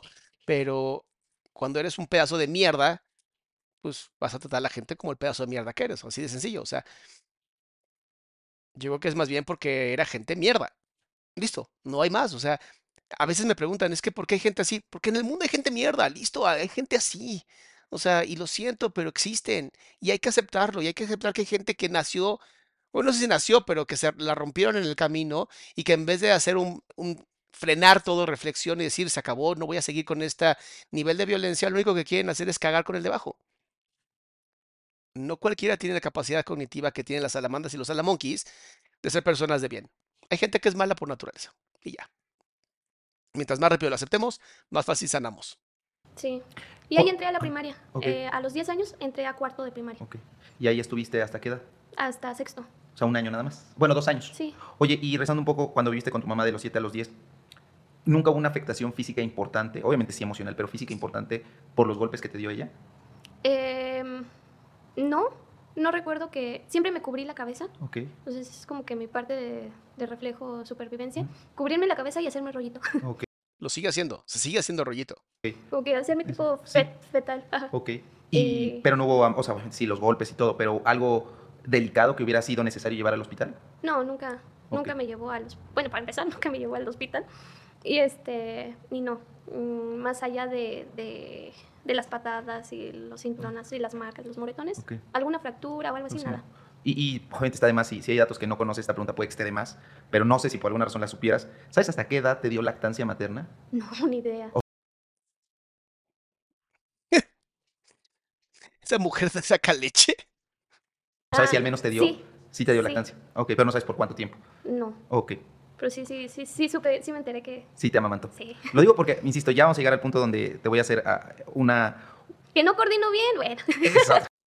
Claro, pero eso también pudo haber sido por los golpes al- a la cabeza. Aunque se cubriera, los golpes a la cabeza terminan siendo terribles. O sea, eh, algo que la gente no entiende es que el cerebro sí es un órgano muy delicado que hay que cuidar, ¿no? O sea, los niños, please, o sea, nada de fútbol en niños si quieres que cuiden, o sea, porque las cabezazos o los golpes a la cabeza con el balón de fútbol la- lastiman el prefrontal, nos guste o no, lastima el prefrontal. Tenemos que cuidar siempre, hasta los 25 años, nuestro cráneo. Yo sé que es difícil, yo sé que es complicado, pero eviten ese tipo de deportes, ¿no? Y los golpes a la cabeza, los bastonazos, todo eso, obviamente terminan por lastimar el cerebro y la falta de coordinación, trastorno de conducta alimentaria, trastorno de, de déficit por atención, todo eso son parte de la violencia que ella estuvo sufriendo en su infancia. Ahora, no sé cuántas salamandas y salamonquis hayan vivido exactamente lo mismo o cosas parecidas, pero si tienen problemas de coordinación, si tienen problemas de trastorno de déficit de atención, sí tienen que trabajarlo y sí hay posibilidades de mejorar tu cerebro eh, a pesar de la edad, pero tenemos que hacer un trabajo de eso, o sea, no solamente, ay, pues ya soy así, sí se puede trabajar, pero va a tener tiempo. Pero no, no por, por- algo más. Eh, regresamos entonces a la Sierra Mije de Oaxaca. ¿Esos dos años siguieron los golpes por parte de tus abuelos? Sí, y después por mis tíos. Ok. Porque eh, en una ocasión, este, un- mi- uno de mis tíos que era el que se hacía cargo de mí, estaba a la mesa, ves que es una mesa rectangular Ujú. y eh, los hombres van A la cabecera. eh, ajá, la cabecera. Entonces, este, yo estaba sirviendo de comer junto con mi abuelita y preparé agua de sabor. Le llevé la jarra y este y yo porque soy muy distraída o porque no sé qué, en vez de ir por una cuchara y menearle le hago así a la jarra, estaba llena. ¿m? Porque es muy creativa, porque es lo que la ha mantenido con vida. le cayó agua, evidentemente. Entonces, los golpes de ellos eran, me sentaban en una silla sin respaldo Ok. y O sea, un vaquito. me daban de cinturonazos en la espalda. Ay, Entonces, yo O sea, ¿se inspiraban en la pasión de Cristo o qué pedo? en esa etapa estaba en mi adolescencia, preadolescencia. así. 12 años. Ujú, 12, 13. Este, yo ahí les empecé a agarrar mucho coraje. Tenía depresión, no, obviamente no diagnosticada porque Sí, pero con todo lo que ya habías vivido, Sí. no Sí. había un cariño propio de familia como lo de los primeros Ajá. cinco, bueno, los, de los Sí, dos a los siete. ¿Cómo te dabas cuenta o cómo re- relacionas hoy que sí tenías depresión? ¿Cómo es que lo manifestabas? me quería suicidar. ¿Será depresión o será una, un vislumbre terrible a la realidad que estaba viviendo también, ¿no? O sea, Obviamente, sí, claro que es una depresión, pero también puede ser un efecto del estrés postraumático, un efecto también de todo el problema del trastorno de déficit de atención, ¿no? En donde dices, es que si yo me quito la vida, se acabó todo este desmadre. El problema es que no es verdad. O sea, la solución jamás es tú lastimarte. México, muchas gracias por dar cinco membresías. Acuérdense que salirse del chat nunca es la mejor estrategia. Es más, no debería ser una estrategia en tu vida. Entiendo que es a veces más fácil pensarlo, pero nada nos asegura que sí se acaban las cosas. Nada. Y lo que sí te puedo asegurar es que con todo y todo, si tú resistes y haces todo lo posible para salirte de un sistema tan tóxico, vas a tener éxito como nadie en la vida. Ok. Y lo intenté un par de veces. Ahí en Oaxaca. Ujú. Ellos vivían en una parte alta y era como, ¿qué serán? 3, 4 metros de altura. Y hacia abajo habían- estaban los árboles frutales y el barranco. Ok. Entonces la obra todavía no estaba terminada, no había ventanas, no había nada, entonces estaba la pura barda. Ujú.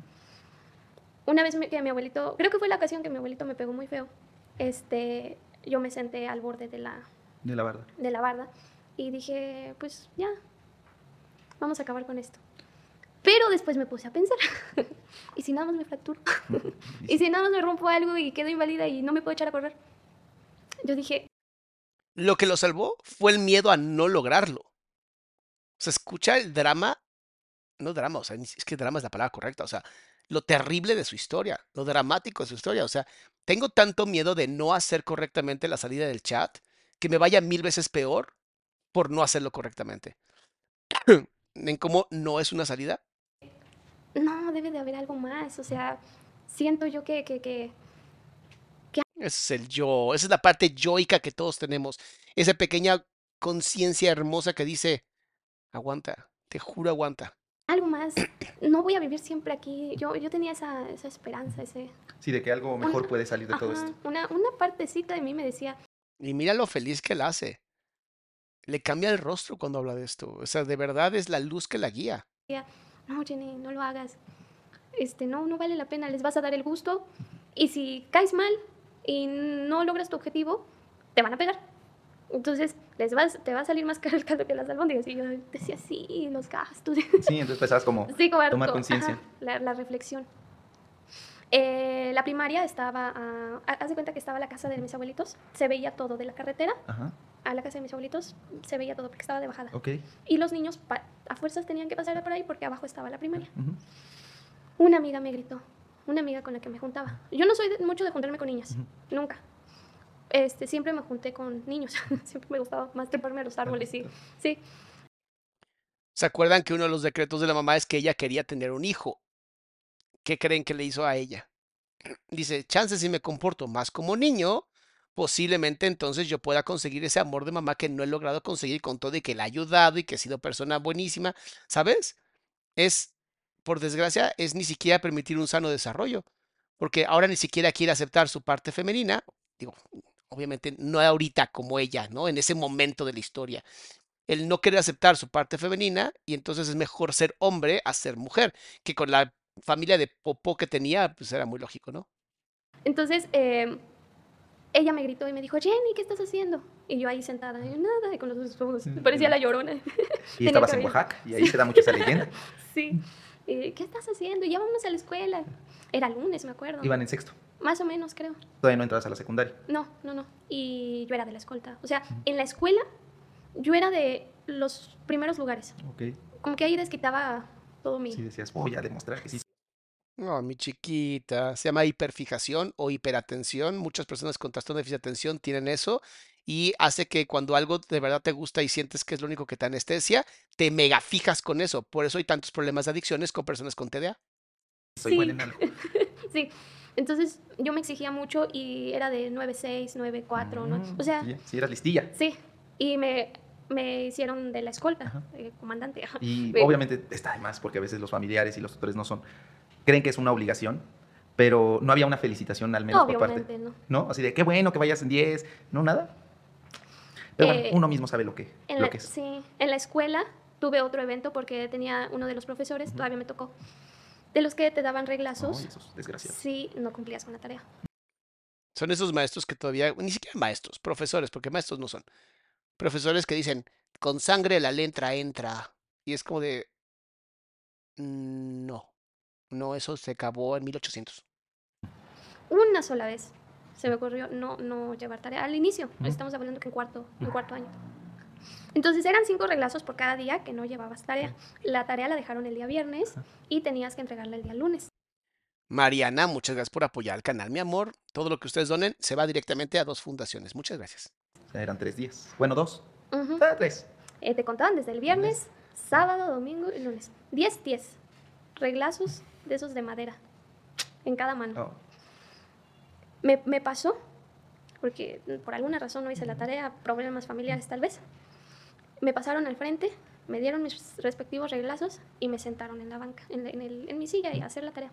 Se fue el maestro y los niños comenzaron a hacerme bullying, ¿Por qué? porque yo no hablaba el dialecto. Ay, amigo. Te voy a, los voy a llevar a la ciudad para que ahora ustedes sean los discriminados. Octavio, Octavio, please. Y sí, también pasa. Yo, yo no les decía nada. Pues ni Eh, les entiendo, tontos. Sí. Y me decían, todavía me acuerdo del, del insulto, me decían Jennifer Utskutumba. Algo, algo así. ¿Y qué significa? No, no, no, este, sé bien la pronunciación. El sí significado, sí, es de que yo hacía popó en el bosque. Ok. Cada quien, cada quien insulta como puede. Fíjense qué interesante cómo eh, la teoría de las ventanas rotas eh, de economía, busquen la teoría de ventanas rotas en economía. Es una belleza, porque también se usa en psicología. Cuando una persona está tan rota y se ve tan rota, el instinto de simio, perdón que lo diga y no lo estoy diciendo por xenófobo, pero pues el instinto de simio que se da mucho eh, en personas no educadas, y violentadas y que la violencia es algo como muy común, es como destruir a ese ser porque de alguna manera en su instinto de simio creen que ese ser va a traer malos augurios a la tribu. De verdad se los digo, es lo más primitivo que existe, o sea, es tribal, o sea, es de las cosas más primitivas que existen. Por eso se da el bullying en ese tipo de, de contextos. Ahora, en escuelas donde dices, oye, pero si hay educación, ¿por qué hay bullying? Tiene mucho más que ver con el tema de estoy repitiendo los patrones de la familia. El típico niño bully es el típico niño que está siendo siempre violentado o abandonado por parte de sus padres y usa el bullying como una manera de reconocimiento. Si yo soy el malo, la gente me va a reconocer como algo, aunque sea el malo. Por eso siempre tenemos que trabajar con los bullies, no con los bulleados. Ay, pues ustedes también y drenaje tienen. Y me vale. Porque si no había mucho drenaje, vamos a decirle en la sierra. Y luego, Y este. Y, Y yo entonces- les y- respondí ajá. porque yo no he sido de que me deje, de que, ay, nada. Entonces yo estaba haciendo y me empezaron a gritar y el maestro no estaba. Y Jennifer, no sé qué. Y yo volteé, ay, ni les entiendo. sí, a volar. Llega un niño, como de 14 años, que, también había. que reprobado y temas. Allá los niños se desarrollan su cuerpo, como que se desarrolla, ajá, porque cortan Ajá, leña, cargan. O sea, lo que les decía, como simios. acarrean cosas. Entonces era un niño de 14 años que había reprobado años y estaba en cuarto de primaria. Y tú tenías, pues si ya habías perdido dos años, tenías como 10, 11. Ajá, 14 años en cuarto de primaria. Madre santa. O sea, estaban como del vuelo. algo así. Entonces se paró así enfrente de mí, todos gritando, se paró enfrente de mí y dijo, Jennifer, Jenny tonta, Jenny tonta. Y me ventó el, el- la libreta. Ajá. Y todos empezaron a gritar en coro, Jenny tonta, Jenny tonta. Me levanté. Sí. Me levanté y le dije, deja de decirme de Tonta. cosas. Sí. Y Recuerden que ella con tanta violencia que había sufrido, es algo como de, "Mm, lo puedo soportar y hasta me puedo defender, porque son pares, no es hacia arriba, es un par, aunque sea 14 años, siguen siendo un par. y seguía burlándose. Entonces, no sé de dónde salió como que mi carácter de, pues, de mi mamá, yo creo. Que le suelto una patada que no se había esperado En la entrepierna. Sí. Uy. y cayó. Y al caer, ¡tas, tas! Espera, te voy a demostrar lo que he aprendido estos años. Sí. Y le pegué. Y todos los niños. Sí, se quedaron. Y yo me juntaba con niños. Ajá. Entonces un amiguito fue y me dijo, Jenny, calma. En español o en mije. no en español. Qué interesante, ¿no? O sea, literalmente fue su oportunidad de sacar absolutamente toda esa violencia contenida, pero vean qué peligroso. O sea, vean qué peligroso. Por eso de pronto tenemos casos de niños que toman armas y van y matan a personas en las escuelas. Tenemos que revisar qué está pasando en las escuelas. Son nuestras infancias, son nuestro futuro. Aunque tú digas, yo no tengo hijos, te afecta. nos afecta a todas y todos. Y dijo, "Cá- cálmate, cálmate. y que sale otra niña. Ajá, Acusar. Sí. Ah, pero eso sí. Y salen y "El- se están peleando en el salón y que no sé qué. Llegó el No, no se están profesor. peleando. Yo le estoy pegando. porque él no se defiende? El otro no hacía nada. No, y estaba Sí, grandote. fuerte, o y sea, 14 años. más alto que yo. Sí, mi amor, pero una patada allá abajo te descontinúa. Y yo- él pensó, no sé, que me iba a... Sí, para eres niña, más chiquita. Bueno. Y en una cultura donde El las machismo, niñas no se defienden. Entonces yo le... Y en frente de todos, llegó el maestro. Los maestros no hablaban mije, Ajá. puro español. Entonces le mandaron a hablar a mi abuelita. y estábamos en la dirección, el director, Ajá. mi abuelita y el niño con el que le pegué. Pues el niño le estaba hablando a mi abuelita. En Mije. Sí. Para acusarte. Sí. Y, no supie- y como y el yo- director no sabía. Y el- ni el director ni yo sabíamos qué estaban diciendo. Ay. Lo que les dije es un efecto tribal. No es cierto. Y no así le creas. son, así son en. Oaxaca. Cuando yo apenas fui hace un- Ajá. Cuando la- la- quien vende es como se hablan entre ellos en su dialecto. Y yo, ¿qué? Como el, el meme de Federica Peluche de, no me van a hablar en su dialecto. Y yo, que no es cierto, no le creas. Y mi abuelita pues no me entendía. y nada más te veía su cara. así de- Ajá, sí, de desesperada. Y, yo Y aparte decía, yo creo que sorprendida, ¿no? Porque claro, ella viene, creció en esta cultura de, no debemos hacer nada. Y esta niña se acaba de echar este. Sí, entonces me acusó con mi tío. El ejercicio de la violencia machista. O sea, para las personas que dicen que, que el machismo no existe en México y bla, bla, bla, y todas esas pendejadas, es como de, tal vez en la ciudad, y lo dudaría, pero México es muy grande. Y esto que está contando ella pasa todos los días. O sea, ella porque es famosa y hoy podemos, puede contar su historia y darle luz, pero esto pasa todos los días. Muchísimo. Y no solamente en pueblos y aldeas lejanas, de verdad también dentro de la ciudad. Angélica, muchas gracias por apoyar, mi amor. Y me pegaron. Ah, y que le dices, mire, si sigue, voy a, igual que al otro. Sí. Y ya me, me castigaron, me pegaron. Bueno, no, no me castigaban, me pegaban. Y más coraje les agarré. Entonces, Obviamente en la escuela a partir de ahí te Sí. respetan. Paulina, doctor, ¿TDA puede ser causado por un TCA 14 años con él? Eh, no, al revés. Tu TCA pudo haber sido causado por un TDA. TCA es un trastorno de conducta alimentaria. Para las personas que no sepan, TDA, trastorno de déficit de atención. Y Patricia, muchas gracias también por apoyar. Eh, normalmente hemos encontrado que sí, eh, se llaman comorbilidades. Eh, hay casos de eh, sí personas con adicciones o trastornos de conducta alimentaria que tienen un problema de trastorno de déficit de atención. No es 100%, pero en la gran mayoría sí. Respetaron. Oh. Era Jenny, la, la Sí. maldita opresora que viene de la ciudad. Porque venías de la ciudad y era esta opresora que viene aquí. sí, Y entonces, sí, ya jamás Se volvieron a meter contigo, na- Nadie. A veces hay que saltar antes de que te salten, dicen por ahí, sobre todo cuando estás en la jungla. es que yo, mira, no está bien la violencia, pero a veces uno tiene que marcar bien su Sí. territorio. Igual en las redes sociales, no se dejen, yo les he Sí. dicho, nunca se dejen. Y entonces llegan los, llega la secundaria. Sí, terminé la primaria ahí. Ajá. Este, bueno, también una parte rebelde de mi adolescencia fue que, como tenía tanto coraje con ellos, les empecé a robar dinero. Y no la culpo, ¿eh? honestamente, qué chingón que lo hizo. Les ¿Para qué? empecé a robar para comprarme mis cosas. Ah, pero que dulces o cosas de la escuela o en lo que se te antojan. No, ahí me di cuenta que tenía yo mente emprendedora, Mente de tiburón, dices mente de tiburón, porque les robaba dinero, no el dinero de mi abuelita, sino el dinero de mis tíos. Porque Y las este- mujeres no. Con las mujeres uno tiene que ser sorora. Sí. Y, y, este, y me iba a comprar qué pulseritas, qué collarcitos, qué cositas así, para venderlas a la escuela. Ah. Lo que una persona logra por supervivencia es impresionante. Ahora, por favor, no se estén jodiendo la existencia tratando de ponerse ustedes al límite para poder ser exitosos. Simplemente busquen dónde está su hambre y explótenla.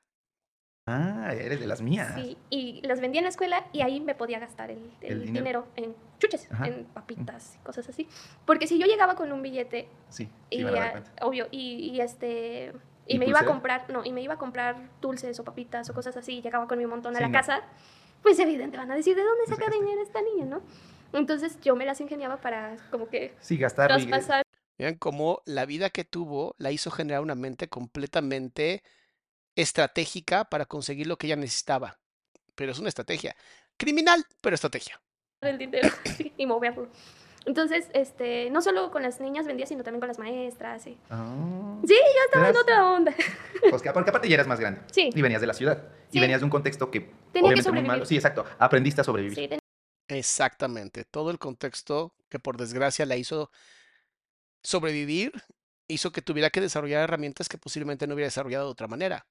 Ahora, una mente tan increíble como la de ella, con una nutrición sana, tanto emocional como física como psicológica, incluso hasta, hasta pues, de comida, posiblemente hubiera sido 10 veces más.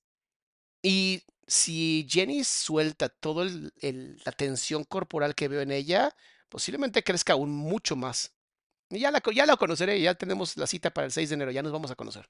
Tenía que sobrevivir definitivamente con mi mamá. Había días que no traía ni leche, o sea, no había nada de comer ni leche, y uno se las tiene que ingeniar, sí o sí, para sobrevivir. Entonces, este, igual en la escuela, ves que los niños en las primarias, bueno, hasta la prepa, me acuerdo, dejan tirados lápices, Ah, sí. gomas, Sí. sacapuntas, de todo. no traes tu nombre, ni modo, Sí. amigo. Presta para la orquesta. Entonces yo, se iban todos los niños Ajá. y yo me ponía junto.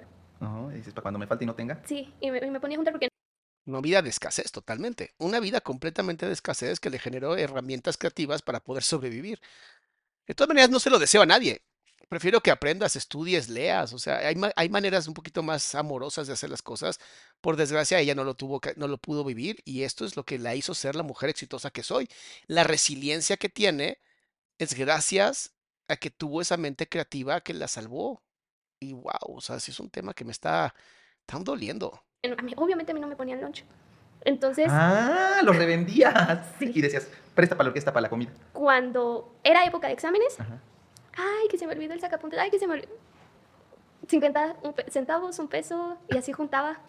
Muy bien, amiga. Yo también era de los que vendía. Eso lo hice- lo- Bueno, o no, las la prima igual. tareas, Las tareas también. es- yo soy de esos de las para tareas. una torta. Ya garantizaba mi torta el siguiente día. Es que es eso, uno tiene que buscarse las herramientas para salir adelante. Exacto, había niños que se quejaban de que su torta era de huevo Ah, con yo era de esos. aguacate. Yo era y de yo esos, así como de, ¿qué te pasa? Te están poniendo torta, sí. Yo era de Entonces esos. yo, híjole. Vean cómo hasta en la pobreza hay privilegios. El privilegio no es un tema solamente de riqueza, también es un tema en cualquier, nivel social va a haber privilegios. Y si esos privilegios no son bien usados y compartidos, solamente estás dañando a la gente a tu alrededor y eso termina por regresar contigo. O sea, el famoso karma es eso, es si tú no haces el bien con lo que tienes, te va a regresar. Por eso una vida de servicio es una vida bien vivida, pero hay que aprender a ser servicial, hay que aprender a dar lo mejor de nosotros. Ay, Yo- te cambiaba, ¿no te gusta tu torta? No la tires, dámela. Ajá. Este, Bueno. y te hago, no sé, un dibujillo o algo así, ¿no? O tu tarea o así. y ya. Ah, yo vendía las tareas. Y Oigan, mis likes, amores, please. Yo sé que están metidísimos en el chisme, pero es que los likes nos ayudan a que más gente pueda ver esto y posiblemente paremos muchos desmadres de familia cuando alguien escuche esto y diga, oye, no sabía lo que dijo el psicólogo, mira qué bueno. Tú no sabes lo que puedes hacer con tu like. Y lo que hacía era también cuando eran prácticas de laboratorio o más en la secundaria, hacía dobles. Entonces había, siempre había quien faltaba. Toma, te la Sí. vendo. Entonces eso sí hacía y vendía también chicles. En la prepa sí vendía chicles y esto. No por necesidad, era más bien como pues por, para tener dinero Sí. y comprarte tus cosas. Sí, sí. Y entonces eh, le robabas. Sí, ya. pero ya nunca lo lograste entonces. No, ya- ay, se me. Se hubiera ido. ¿Y la secundaria dónde le hiciste? Igual allá en Oaxaca. Sí, ya obviamente se dieron cuenta que robaba. Obviamente me descubrieron varias veces. Obviamente me pegaron. Y más coraje. Y. Tómele. Ponche. Ahora les voy a hacer TikToks.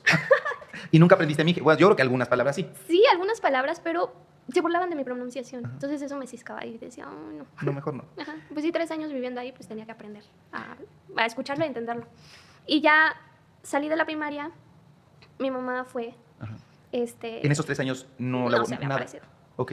Y o- creo que una vez o algo así, no me acuerdo. Mi mamá fue y este y, le, y empezó a hablar con mi tío y con mi abuelita y obviamente le dieron toda la queja y el recado y demás. Y le dijo mi tío, ¿por qué no la metes a un internado católico? Ujú. Tiene buen promedio, la van a aceptar luego, luego.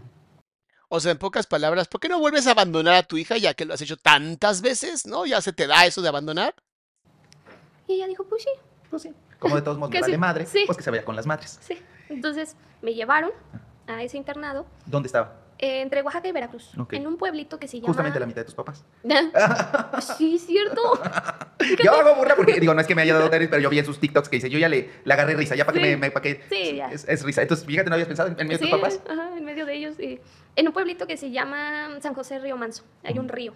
Ahí. Y no es tan manso, ¿o sí? O- Eh, dos, tres. y era eh, de monjas. Era un internado católico mixto. Ok. Había hombres y mujeres. Mujeres. Entonces ahí se estudiaba los tres años de la secundaria. Muchas gracias, Liz, por apoyar el canal y apoyar las fundaciones. Fue el mejor lugar para mí en el que pude estar. Después de tus padrinos. Sí. O incluso mejor que tus padrinos. Eh, no, yo creo que después. de tus eh, padrinos? porque ahí nadie me molestaba. Ok. O sea, ya nadie me estaba pegando, nadie me estaba insultando. ¿Vivías nadie- ahí? Sí, yo ahí vivía. ¿De lunes a lunes? Sí, hasta vacaciones. O sea, el ciclo escolar, vacaciones y ya te ibas a tu pueblo. Y los niños son muy nobles porque venían de diferentes comunidades. Qué interesante. Y aparte, supo, como bien dices, pues son Ajá, niños de buenos promedios y por lo regular, digo, no estoy diciendo Sí, que sí. no haya niños, que solo los de buen promedio sean nobles, Sí, sí, pero sí. por lo regular son más delicados, vamos a decirlo. Sí, sí. Entonces sí, había relajientos y todo. Ceci, muchas gracias, mi amor. Dice, doctor, ¿el TDA se puede heredar? Fíjate que aunque hay estudios que dicen que posiblemente sí, está mucho más la teoría de que el TDA o el trastorno de déficit de atención es algo que es de crianza. Eh, y a veces, por desgracia, no sabemos cuando estamos haciendo algo que posiblemente decimos, ay, no le va a afectar y sí le termina afectando a los niños o a las niñas. Por eso se supone que lo más importante es que si empiezas a ver rasgos de un trastorno de déficit de atención en tus hijos o hijas, los lleves lo antes posible a que sean eh, revisados para tener mejores estrategias para cuidarlos. Lean el libro Mentes Dispersas. Les va a abrir todas las dudas que tengan, se les va a quitar con eso. De verdad. Mentes Dispersas, doctor Gabor Mate. Así se llama el, chique- el señor. Ah, lo admiro tanto. todo, pero no era tan Sí, como en, una primaria convencional, secundaria convencional. Sí. ¿Y como cuántos había en el internado? como 300. Ok, era grande. Sí. ¿Y de qué, em, se me fue ahorita el nombre, de qué corriente religiosa? O sea, sí sé que era católico, pero había este, diocesano, franciscano, Ah, dominico. salesiano. Salesiano, ok. Salesiano y este y católico, sí, este ¿Y cómo era una dinámica? ¿Cómo, me cómo era? encantó. A ver, ¿cómo era un día ahí en... Me ¿Cómo se llama el internado? Secache. Secache. Es la, sí. bre- la abreviación de Centro Educativo Cultural Agropecuario Chinanteco. Oh, ¿Chitaque? Chinanteco, es el Chinanteco. dialecto. Ah, ok. ¿Y eh, cómo era un día en el Chinanteco? Era muy padre porque desde un inicio te dan un manual, Ok. una libretita, de lo que tienes que hacer el resto del año. Fíjate qué interesante cómo para ella es sumamente importante tener como claridad y, y reglas porque nunca hubo. Entonces, siendo una mujer tan inteligente, tan hábil, rápidamente aprende las reglas, aprende cómo jugar el juego y se vuelve la mejor jugando el juego, porque su necesidad de supervivencia se lo tuvo que obligar a hacer. Entonces, ahí es donde también entra la hiperfijación, ¿no? ¿Cuáles son las reglas? Ok, las voy a hacer y empiezan a encontrar justamente esos pues, recovecos o lagunas dentro de las mismas reglas. Ok. El horario era muy específico. A las 6 de la mañana te levantaban, o sea, las madres, en, en este caso los padres en, eh, allá, este, A rezar. a rezar, a la, ajá, a- al estudio, eh, acomodabas tus libretas, tocaban la campana y te ibas a la clase, tocaban la campana y la siguiente clase, tocaban la campana y a bajar a desayunar, No te tenías que preocupar por qué ibas a comer, porque siempre Sí. iba a haber. exactamente. Tocaban la campana y este, Vean cómo la estructura es tan importante para los niños y las niñas. Una estructura clara, rutinas claras, hábitos claros, que siempre se mantengan. Eso da estructura al yo. Un yo estructurado es un yo que va a terminar teniendo un buen autoestima. Un yo desestructurado es un yo que va a terminar siendo un delincuente o cosas muy parecidas a delincuentes.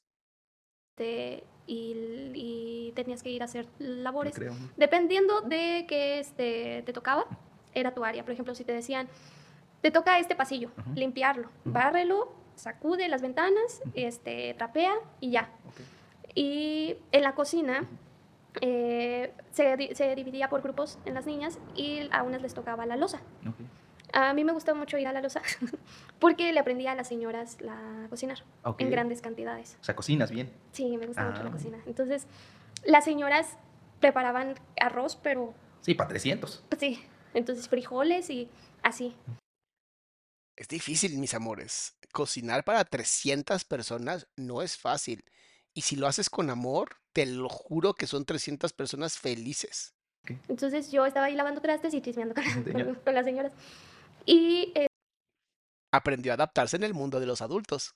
Hay que ver cómo se adaptó con el- los niños. este, como es agropecuario también, te enseñaban a trabajar la tierra, Ok. a sembrar, tenían cafetal, tenían eh, incluso animalitos, tenían este, los cochinos y las estas, ¿cómo se llaman? De peces. No me Eh, acuerdo. ¿Acuarios? Ah, no. No, es este, ¿cómo se llama?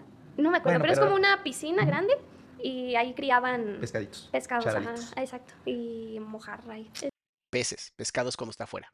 ese tipo de cosas. Y de ahí obviamente también era autosustentable. Exacto. Y aparte de que también pagabas tu colegiatura, eran, en ese tiempo, no sé ahora, en ese tiempo pagabas 1.100 pesos mensuales, Ok. pero como es una comunidad Indígena. indígena y es para niños indígenas, Ajá. tenías la opción de pagar el mínimo, Ok. que eran 300 pesos mensuales. ¿Con qué condición?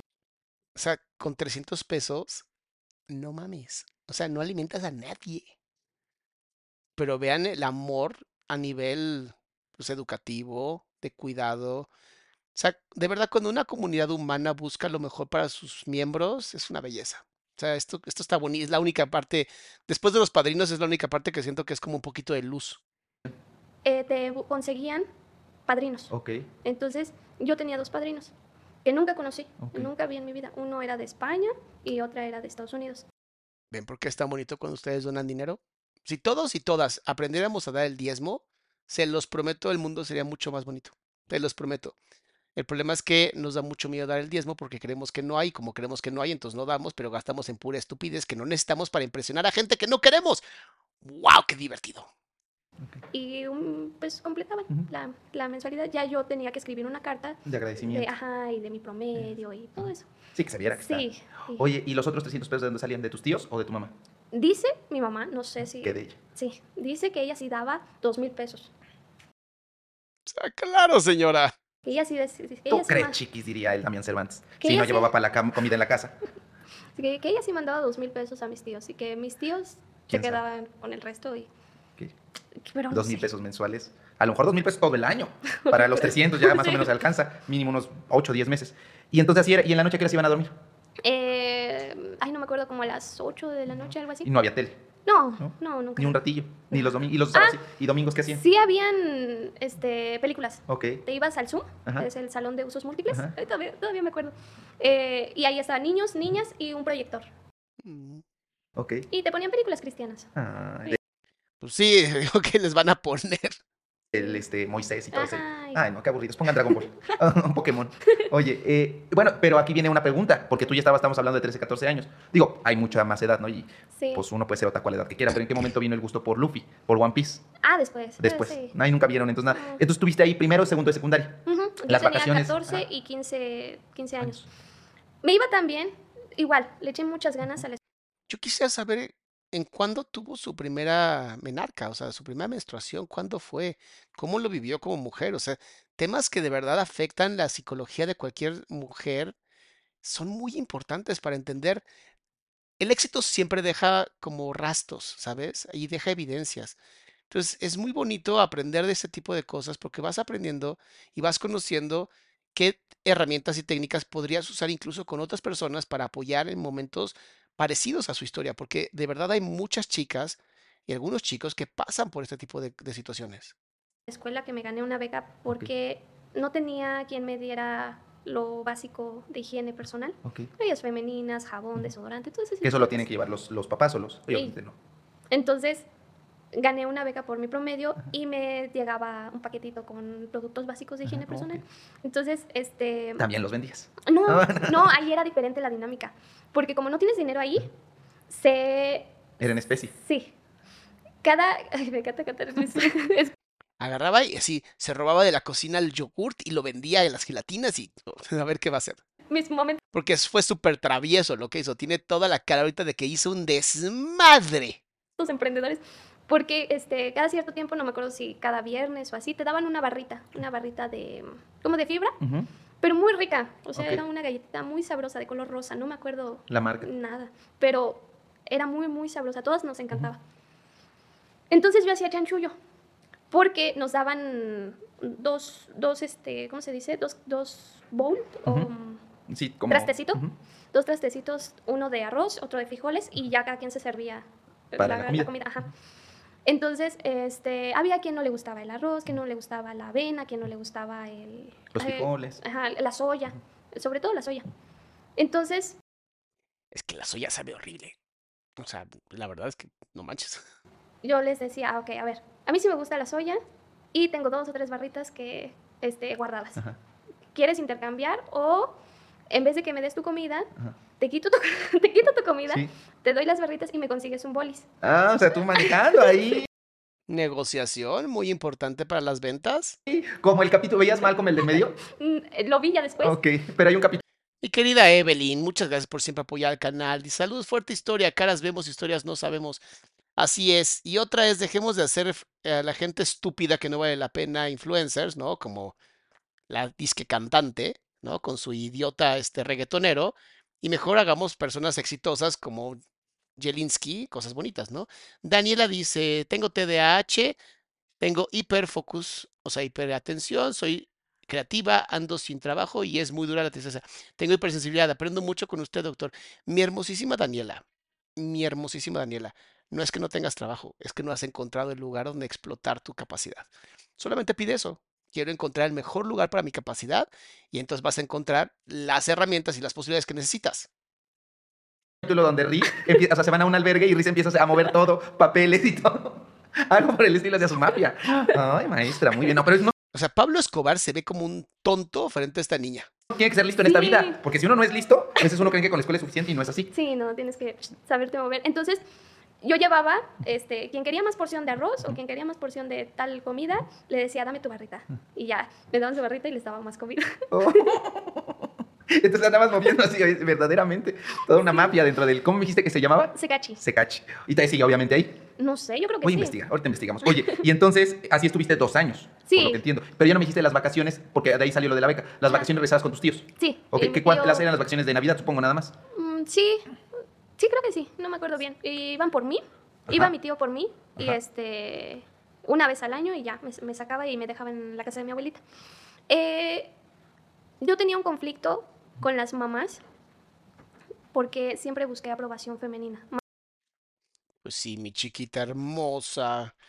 Por eso, bendito Dios, tienes ahora dos hijos hermosos a los que vas a poder entregar todo ese amor que tu mamá no tuvo la carencia, no tuvo la posibilidad cognitiva ni las ganas de hacer. ¿Ven cómo con ella se rompe toda esa neurosis familiar?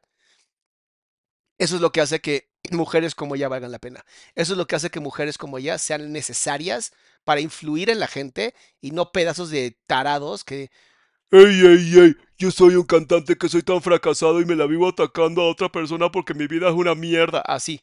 O sea, pues obviamente, ¿no? El idiota ahí de. Pues ustedes saben de quién está hablando, ¿no? Pedazos de animales tarados.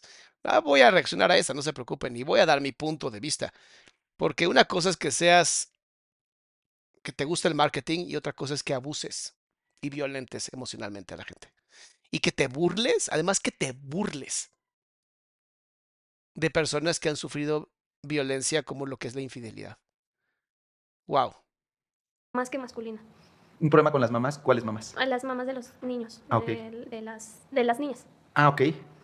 Pues envidia, obviamente. Entonces, cada dos meses era de visita, era día de visita. Entonces, yo, este, nadie me visitaba a mí. Como Harry Potter, verdaderamente. Que también. No, nunca has visto Harry. Yo tampoco soy tan fan de Harry Potter. ¡Oh! Octavio, no puedes decir eso. Octavio, por Dios.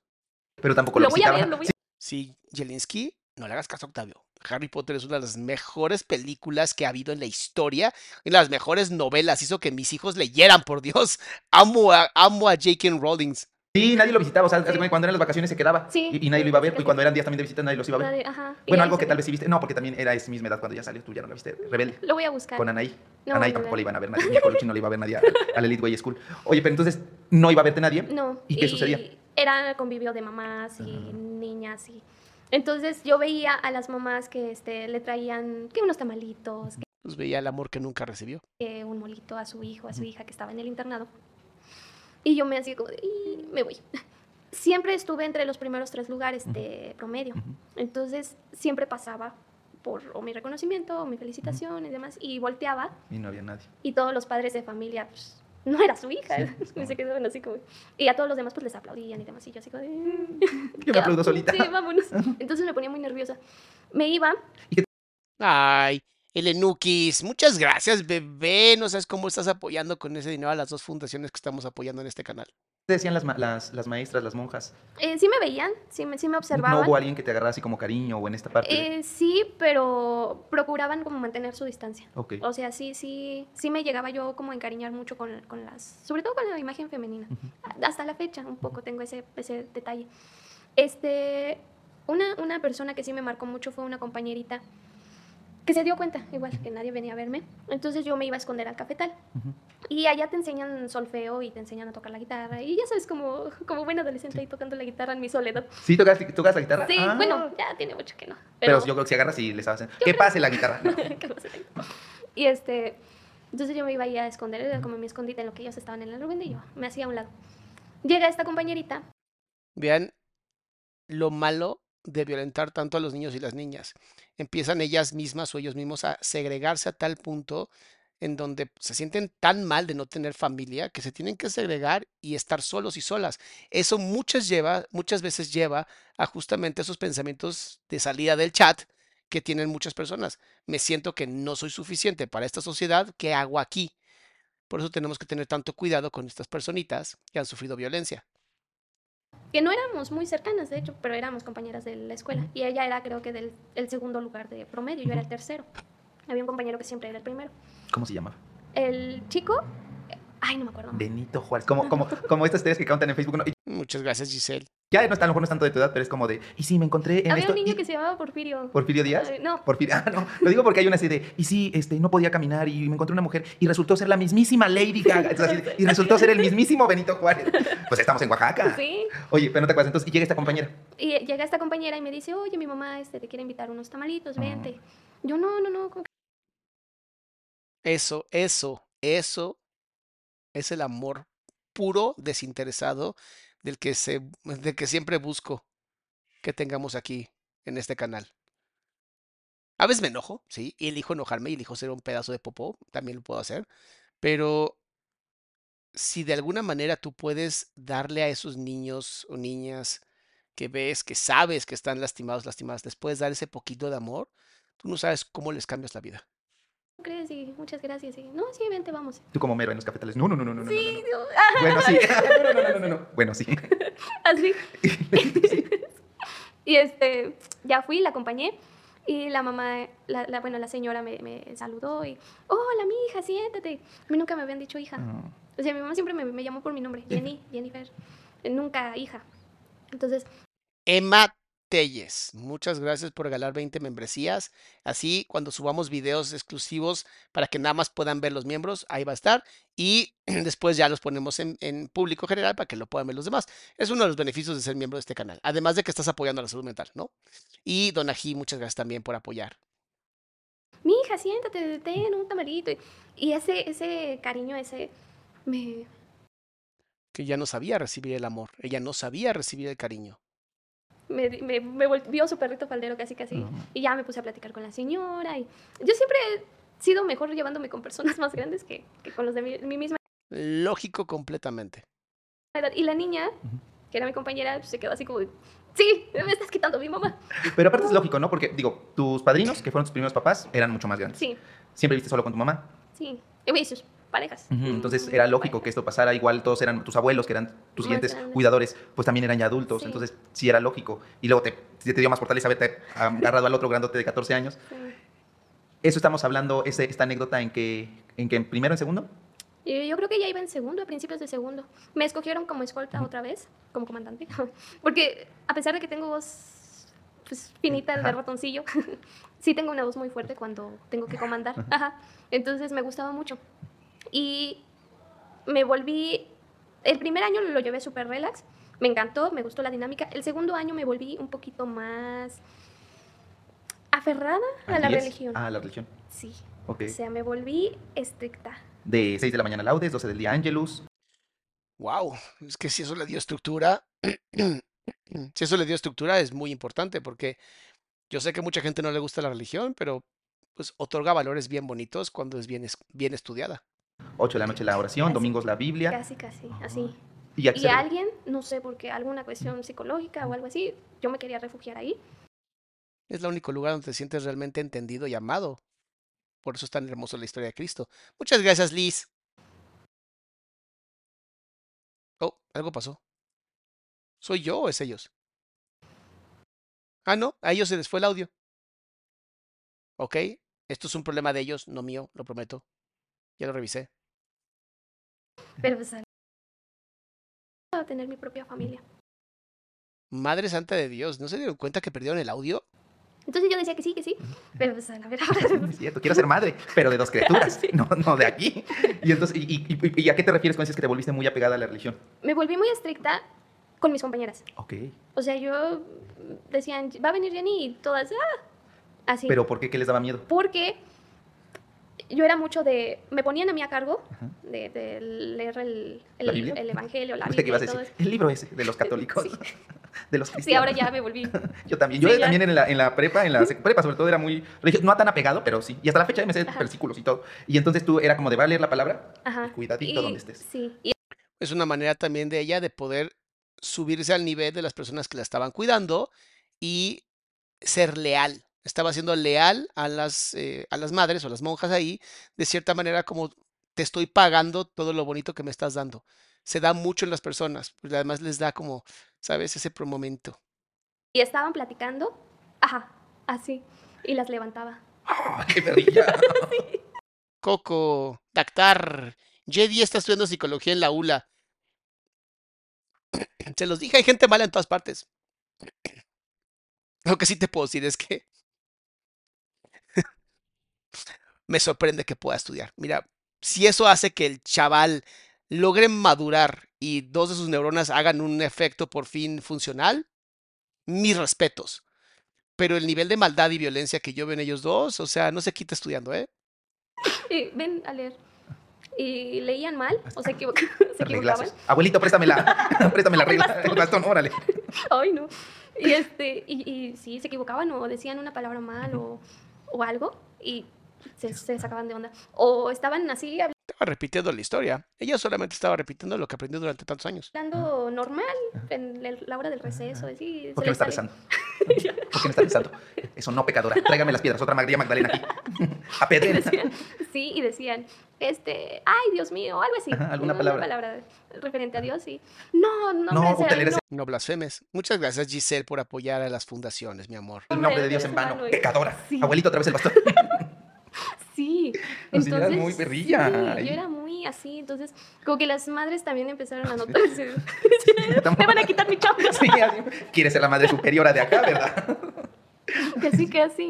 No, pero aparte sí eras mayor que ellos porque les llevabas ya dos años. Ujú, Entonces sí venías con esta autoridad. Sí. Digo, yo no soy psicólogo, pero quiero pensar que tal vez de pronto nosotros siempre terminamos Sí. una u otra parte. Yo, yo escuchaba en una plática, en un TikTok también que decías que tú no querías, tenías mucho miedo con, con tu primer hijo en, en no repetir los patrones de Sí. los papás, pero siempre poco o mucho terminamos repitiendo algo, no todo, Sí, y sí, no en la misma intensidad, pero siempre hay cosas. Entonces a lo mejor esa forma de, de- de reflejar algo que habías aprendido inconscientemente con tu madre era este, esta autoridad, ¿no? Y esto de ser dura y rígida. Pero no sé si venga de la mamá, ¿eh? Ahí creo que viene más del entorno social en el que estuvo viviendo, porque la mamá fue completamente ausente. Fue una mamá tan, tan terrible que no creo que haya entrado en el cerebro sus conductas, sino las del sistema entero. Y entonces, ¿qué pasa? Porque entiendo que en tercer año ya no lo acabaste ahí. No, ya no. ¿Por qué? ¿Qué sucede? Eh, mi mamá fue por mí en las vacaciones de segundo para pasar a tercero y yo estaba encantada porque ya tenía mucho tiempo que no veía a mi mamá. Entonces yo pues me, me sentía en las nubes y le decía, mira, nosotros hacemos esto y te voy a enseñar el cuarto y te voy a enseñar el Sí, porque sigue buscando la aceptación de una madre que no tiene capacidades de ser un ser humano. Tal y- Voy a enseñar a rezar. Sí. Sí, claro, porque querías presumir, aparte tú sí. eres el mejor promedio. Sí. Y como bien dices, siempre buscabas como la La aprobación. aprobación, sobre todo. El reconocimiento. El reconocimiento. Entonces, pues ella en su, en su mundo, sí, sí, sí, así, literal, de, no, pues está bien, es tu obligación. Y, y yo Nunca le digan eso a sus hijos, porque a mí también me lo decían Sí. mis papás. "Ah, Pues qué bueno que sacaste 10, es tu obligación. Y yo, "Eh, sí, bueno, está bien. un, ay, te esforzaste. Entonces, total, este, yo me estaba encariñando, tenía 15 años, y me estaba encariñando con un profesor. Ok. Ok, es que 15 años y me estoy encariñando con un maestro mm, es una ru- luz roja. Y ¿En qué ahí- aspecto? No en el aspecto romántico, porque yo era mm, muy de religión. Entonces yo me estaba encariñando en el aspecto, como que lo veía mm, Como, como, un una familiar. figura, no, como una figura femenina, Ok. hasta cierto punto. Interesante, ¿por qué? Entonces me cuidaba, me cantaba canciones. Y era un laico, no era Ah, sacerdote. Ajá, sí, era un profesor. Entonces las monjitas pensaban, ¿Qué querías algo más? sí, Pero a ver, espérame. Es que aquí me encantaría saber, el maestro como que le cantaba canciones a ella solamente, porque eso puede ser un caso terrible de gasofilia. Y aparte les querías quitar su lugar como madre. Y dijiste, ah, encontramos el pretexto para poderla sacar de aquí. y hablaron con mi mamá y le dijeron pues que yo estaba... eh, Ah, pues, pues, como ahora, ahora resulta Ajá, como si una menor de edad fuera, ay no. Ya no, machismo ante todo, ¿no? Dice Blanca Medina, muchas gracias por apoyar mi amor, Doc. Ella habla de que en el internado Secachi se puede apadrinar a los niños como pachucayeron con ella. ¿Ustedes creen que puede investigarse cómo podríamos llegar a ese centro? Pues mi amor, búscalo. Búscalo y seguramente en la página de internet va a decir cómo hacerlo. Y el obviamente el profesor X. Sí, no, él en su mundo y yo en mi mundo. Mi mamá, eso no me lo dijo mi mamá, hasta después. Mi mamá este, me, me dijo, te voy a llevar a- de vacaciones porque tienes buen promedio. y- Ay, ojalá haya sido una terrible verdad y no una terrible mentira, ¿verdad? Sí. Elenukis, es mi momento más feliz y no sé si merezco esto. Sí, sí lo mereces. Todos ustedes solamente por el hecho de haber existido y nacido y solamente por ser salamandras y salamonquis y chismenautas, merecen ser felices. Así de sencillo. Vámonos a México. Yo, ay, feliz de la vida, sí, vámonos, que no sé qué. Llegamos otra vez al mismo mundo, al cuartito de renta, este, a ¿Tenía las en mismas ese borracheras. Mm, No me acuerdo. Mm. Eh, y al mismo todo. Entonces, yo ya era Las manitas otra vez hacia abajo y agarrándose. O sea, vienen momentos otra vez difíciles. un poquito más consciente de lo que pasaba y demás. Pero seguía rezando en mi, en mi en- encierro porque ella me encerraba con llave. Sí. O sea, sí, cuando se iba. Sí, desde infancia. Siempre me encerraba con llave. Ay, no. Entonces, hay muchas patoaventuras ahí porque me, me- en una o dos ocasiones, o en un par de ocasiones me de- dejaba la llave. Entonces, o no, se le olvidaba cerrar o Ajá, así. Y te salías. Y me salía. Sí, de- conozcamos el mundo. Qué peligroso, ¿no? O me iba a comprar este, chucherías. Ajá. Porque ella guardaba las moneditas. Me, me regalaba las moneditas de 10 centavos, 20 centavos. Entonces yo las guardaba, las juntaba y las iba a cambiar a una tortillería. Vini Rangel, llegué a usted, Doc, gracias al algoritmo y ahora soy súper fan. Aprendí a detectar necesitas gracias a sus reacciones. Vini, tú acabas de decir exactamente por qué necesito que pongan like, mis amores. Porque así, gente como Vini puede conocer más y se les quita el tener gente narcisista que les esté destruyendo sus vidas. Y ya de la tortillería me iba por mis papitas. Y una vez se me cerró la puerta. Yo tenía... Que no fue la única. A quien Querétaro le ocurrió. Tengo una historia con las Sí. puertas. Tenía que nueve años, yo creo, ocho o nueve años, algo así. Era puerta de, de metal Ok. y tenían, tenía dos ventanitas chiquitas, pero hasta arriba. Ajá. Entonces yo el truco que hacía era que mi mamá siempre usaba cortina. Ajá. Entonces yo ponía la cortina Ajá. entre la chapa y la... Ah, sí, para que no se cerrara. entre- Ah, para que no, no se cerrara ahí la- Sí. el este. Sí, sí, te entiendo. Eh, Entonces me salía rápido y, y el- la puerta, el zaguán de la, el- la puerta de la calle, este, le podías poner una piedrita para que no se te cierre. Entonces iba rápido, hacía todo mi argüente y me regresaba. Se me rompió la cortina porque le jalé mal, porque tiene una manera de Sí, obviamente tenía ya toda una estructura y un programa de cómo hacer las cosas. Mi querida Angélica Román tiene 26 meses siendo miembro del canal. Eres una salamandra mayor. de jalarle y- Ajá. y, empujar luego, luego. Sí, claro, para que Entonces, abra. Ajá. Saraí dice, ¿cuánta gente falta para el medio millón? Veamos. Uy, todavía no llegamos al medio millón, mis amores. Ahí vamos, ahí vamos, poco a poco. Mañana llegamos. Se rompió. Y se rompió y se cerró. Oh, bueno. Y tú, oh, Dios mío. soy yo, Otra vez. soy. Y dije, no, ¿qué, qué- qué voy a hacer? Me subí, encontré una escoba ahí en el, en el patio de la vecindad, la agarré, me subí en el borde de la manija de la puerta Ajá.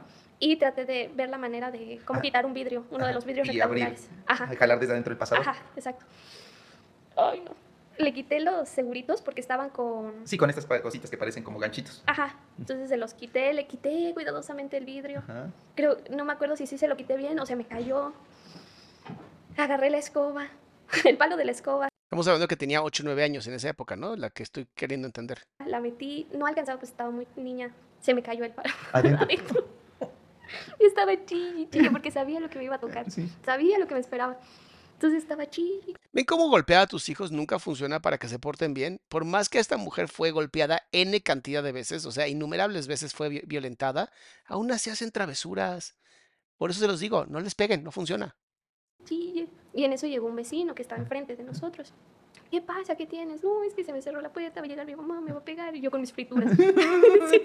Como el niño de Masterchef, que sí, el gordito, ¿te acuerdas? Que estaba llorando y estaba haciendo todo. Angélica, muchas gracias por regalar 10 membresías, mi amor. Así. El Roy se llamaba, se llama. Sí, así. y dice el, el chavo, porque me acuerdo, era un muchacho, creo que estaba estudiando o algo así. Me dice, pues pásate y ya la esperas aquí. No. Sí, no, porque me va a ir peor. Este, y como a qué hora regresa, pues en la noche. Híjole. No, pues ponte a ver las caricaturas un rato. Ni que te quedes aquí afuera. Y ya me pasó. Él tenía una televisión más grande, de esas de las de. De todas maneras, aunque hay gente buena en el mundo, qué miedo. O sea, qué miedo que una niña, pues cualquier persona que se haga sofílica llega y dice, yo te ayudo, ¿no? Y, ajá. Dice Patricia, muchas gracias, doctor Salama, por guiar el camino de la sanación a mucha gente. Necesitamos, nunca dejes de hacer videos. Mi amor, mientras yo pueda hacer videos y ustedes me sigan apoyando, siendo hermosos y hermosas miembros de este canal, no tenemos nada que temer. A color, tenía las- la, televisión de color de caja, Ajá, sí, sí, sí. de esas grandotas, pero de a color. O sea, tú no tenías Yo color. no tenía color, yo tenía blanco y negro y una chiquitita que tenía radio. Ah, sí, ya sé de cuál es. Ajá, y entonces este, estaban pasando Bob Esponja. lo que recuerdo era Bob Esponja, los chicos del barrio. Entonces, Dragon yo, Ball. ajá, y yo me ponía a ver las, esas caricaturas. Y me senté, me puse a comer vino.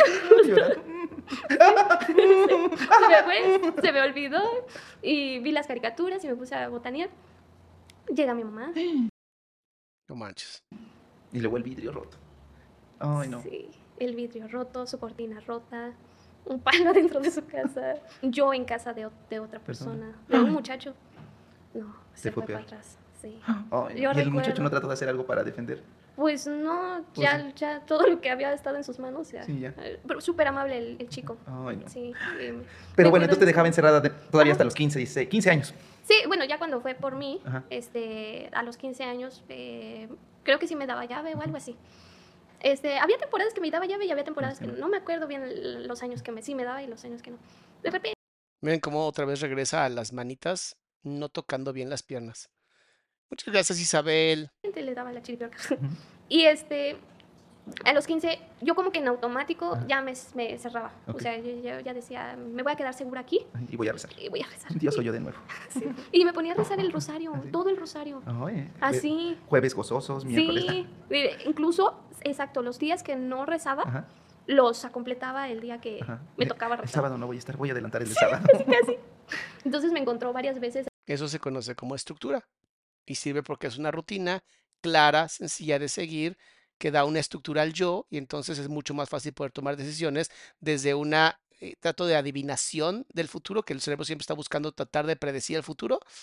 Lo que hace es que te regresa al aquí y ahora y entonces puedes estar más tranquilo, tranquila contigo, lo que te va a llevar al agradecimiento, lo que va a llevar a menos problemas de salud mental. Por eso es tan importante aprender a orar, rezar, meditar, cualquier cosa que te lleve a ser agradecido. Así rezando. Sí, ¿está aquí? Sí, se sacaba mucho de onda y, y se, se me quedaba viendo y se burlaba de mí, obviamente. Y tú le dices, abuelito, de nuevo, el, bastón. bastón. Sí. Y luego, pero ¿cómo fue que te dijo que ya no ibas a regresar al internado? Estaba yo muy emocionada porque su estrategia de ella, una forma de manipular, es que te da, te emociona y te hace creer que sí vas a, A lograr el volver, sí. ajá. y a la mera hora, ¡pam! No. La realidad. Entonces me llevó a comprar. Se llaman promesas sin cumplir. Y mientras más promesas no cumplas, más daño haces a la autoestima y al autoconcepto de cualquier ser humano. Porque si no puedes confiar en tu mamá, no puedes confiar en nadie. Eso es malévolo. Sí, yo ahí aprendí. Sí, es malévolo eso. Yo ahí aprendí todo el truco psicológico Es maquiavélico. Sí. habido y por haber. Muchas gracias, Angélica Román, por apoyar el canal. ¿Y qué te dijo entonces? ¿Sabes? Este, me llevó a comprar libretas, libretas y que yo tenía una lista. Ajá. Entonces, para el siguiente ciclo escolar tenía que comprar libretas de raya, de cuadro, de esto. O sea, ¿y las fue a comprar? Y me llevó a comprarlas a Tepito. Y yo había ahorrado para comprarme mi guitarra porque yo pedía prestada Ajá. la guitarra en la escuela y me pedían guitarra y no, no tenía. Entonces yo ahorré mucho, creo que me metí a trabajar, algo así, y me compré la guitarra, en 800 pesos la guitarra. De esos tiempos. Ajá. Y la adquirí cuando me llevó a comprar este, las cosas. Y yo iba bien contenta y bien feliz de que voy a regresar a la escuela y voy a terminar allá mi año. Les voy a enseñar a todos a rezar el rosario. Ay, me imagino que lo que viene está horrible. Ahora sí van a aprenderse bien todos los versículos y capítulos de la Biblia. Sí. Y, y, me, y yo bien feliz y emocionada. Se acerca la fecha en que ya tenía que regresar, como por agosto o algo así. Y me dice, ¿sabes qué? Mm, Creo que no vas a poder regresar porque ya no tengo dinero y no me alcanza. O sea, la hizo sentir culpable y avergonzada porque ella sí quería. Uy, técnica maravillosa para destruir la autoestima de cualquier ser humano. Pero yo tengo una beca. Sí, y, Y mis padrinos de España. sí, y, y- y me la hizo así de emoción de... de Sí, de decir, ya está todo listo. Sí. Para decirte, mm, ¿qué crees? Sí, y, y me, me- me hizo sentirme mal por lo que había ella gastado Ajá. Y de que ya no le alcanzaba el dinero Ajá. para mandarme. O sea, una terrible persona. Ana María, debo que hable más sobre narcisistas, psicópatas narcisistas. Estoy en una relación así, siento que me estoy muriendo. Ayuda, mi amor, busca lo más pronto posible un grupo de autoapoyo, una red de apoyo para poderte salir lo antes posible porque no cambian. Y si quieres saber sobre narcisistas, tengo un montón de videos. Mi amor, de verdad, busca todos mis videos. Casi todos tienen narcisistas. Para mi pasaje. Entonces yo en mi inocencia, porque era una niña adolescente, yo decía, ay mamá, me hubieras dicho y no No hubiera comprado la guitarra. hubiéramos gastado tanto, ay, hubiera seguido pidiendo prestado La este, la, guitarra. guitarra y no hubiéramos gastado en esto. Y, no, pues ni modo, que no sé qué. Y, y así. Y ¿Y me la jugó regresaste? y me dijo, ya no, ya, pues ya no vas a poder regresar. Y yo, ok, está bien, no hay problema, pues entiendo. Tampoco me voy a poner sí. exigente, ¿verdad? Le quitaron a los padrinos, le quitaron el único lugar en la escuela que le hacía feliz. Constantemente busca destruirla, busca destruirla. Nadia, doctor, deberías reaccionar al podcast de Mini West y la magia del caos. Ya está en la parrilla de publicaciones, mi vida. Ese, el de los ahí disque reggaetoneros estupendos. Ya saben de quién estamos hablando, ¿no? De los esos. Y los loaizas y eh, asquerosos animales. No animales, perdón. Asquerosos pedazos de popó. Eh, ya están todos en la, en la parrilla de publicación. Les juro que vamos a hacerlo. Manténgase al tanto de lo que vamos a hacer a través de mi página de Nos Mama el Chisme de Instagram o el que está aquí abajo en la descripción del video de WhatsApp. También está la información. O sea, ahí está. Le dije, ¿qué te parece si me meto a trabajar? Este, para apoyarte. Por- Porque ella me decía que se quejaba mucho de la renta. Ajá. Y eso lo hizo a propósito la mamá para que la niña se ofreciera eso. Y seguramente la mamá le dijo, no te preocupes, yo tengo un mejor trabajo para ti. Y entonces empezó a disque, pues, trata de personas, quiero pensar. Porque siento que esa mujer podría hacer algo así. El pago de la renta. Ay, no, ¿cómo vas a hacer eso? Y que no sé qué. Ah, si era su intención desde un inicio. Como si no. Eso es sadismo. Eso es sadismo, maquiavelismo, psicopatía. La mamá es una excelente psicópata integrada. La conociéramos ya hasta este Y- momento del podcast. Y, y yo así como de, no, sí, mamá. ¿Y la escuela? O sea, ¿ibas a estudiar y trabajar? Ajá. ¿O nada más a trabajar? Tenía en mente trabajar nada más y buscar una secundaria por ahí. Porque ya era mi obligación hacerme cargo de mis estudios. O sea, Ay, sí. ya mi mamá no se metía. O sea, yo le preguntaba, oye, mamá, ¿y si sigo estudiando? No sé, tú busca una escuela. O sea, ya era mi rollo. Y mis papás ahí llevándome al hospital con la especialidad. Sí, ya, o sea, ya era mi rollo. Entonces me metí a trabajar a una fondita en un mercado. Las friegas que me metí, no, duré una semana ¿Por qué? así. ¿De qué, qué Era- te ponían a hacer? Era, Porque también muchas veces en esas fondas buscan violentar a la gente para que no duren y entonces no generen ningún tipo de antigüedad. este, comida de muchos guisados Ajá. y unas, hoyotas- unas cazuelotas de este vuelo que se tenían que lavar y aparte atender y aparte ir a dejar, este, o sea, la Pedidos. deman- ajá, demandadera y demás. Que no estaba acostumbrada a ese trabajo Sí, de acuerdo. excesivo. Sí, con las madres poquito. Sí, o sea, de limpiar y que te decían, a ver, aquí no estás limpiando bien. Pero vuélvele". hasta. Ajá.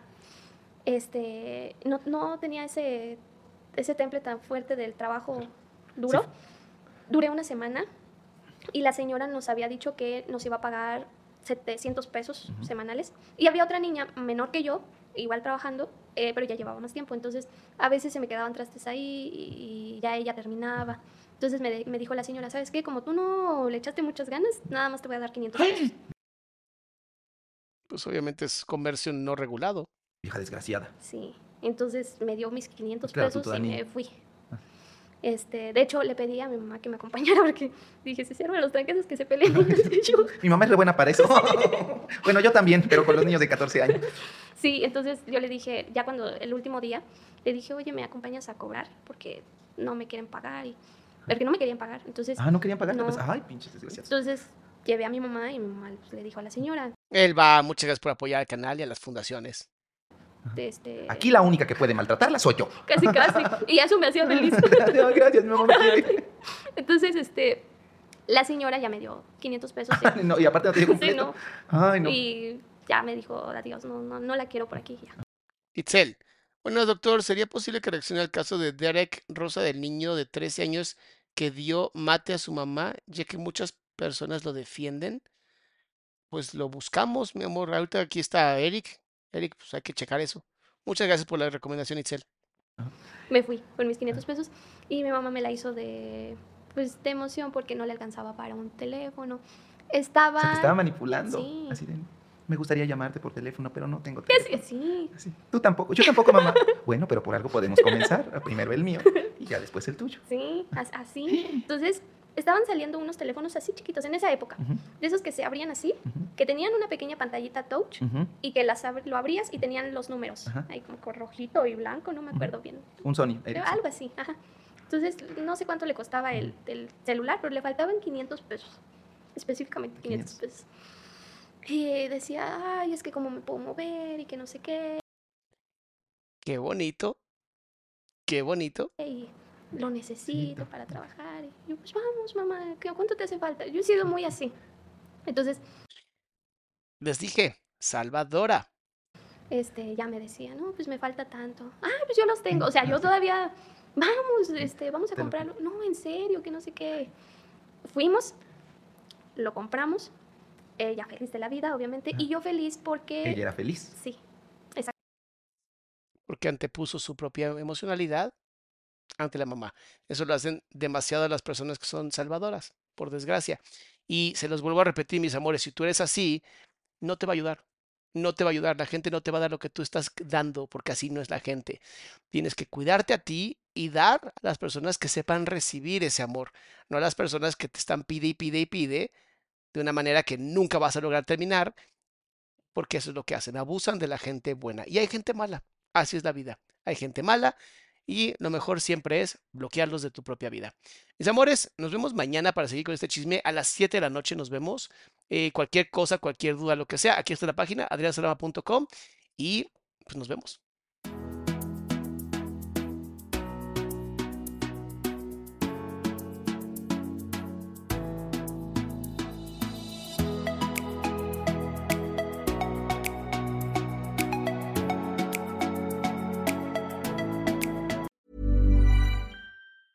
Mom deserves the best, and there's no better place to shop for Mother's Day than Whole Foods Market. They're your destination for unbeatable savings, from premium gifts to show-stopping flowers and irresistible desserts. Start by saving 33% with Prime on all body care and candles. Then get a 15-stem bunch of tulips for just $9.99 each with Prime. Round out Mom's menu with festive rosé, irresistible berry chantilly cake, and more special treats. Come celebrate Mother's Day at Whole Foods Market. Even when we're on a budget, we still deserve nice things. Quince is a place to scoop up stunning high-end goods for 50 to 80% less than similar brands. They have buttery soft cashmere sweaters starting at $50, luxurious Italian leather bags, and so much more. Plus, Quince only works with factories that use safe, ethical, and responsible manufacturing. Get the high-end goods you'll love without the high price tag with Quince. Go to quince.com slash style for free shipping and 365-day returns.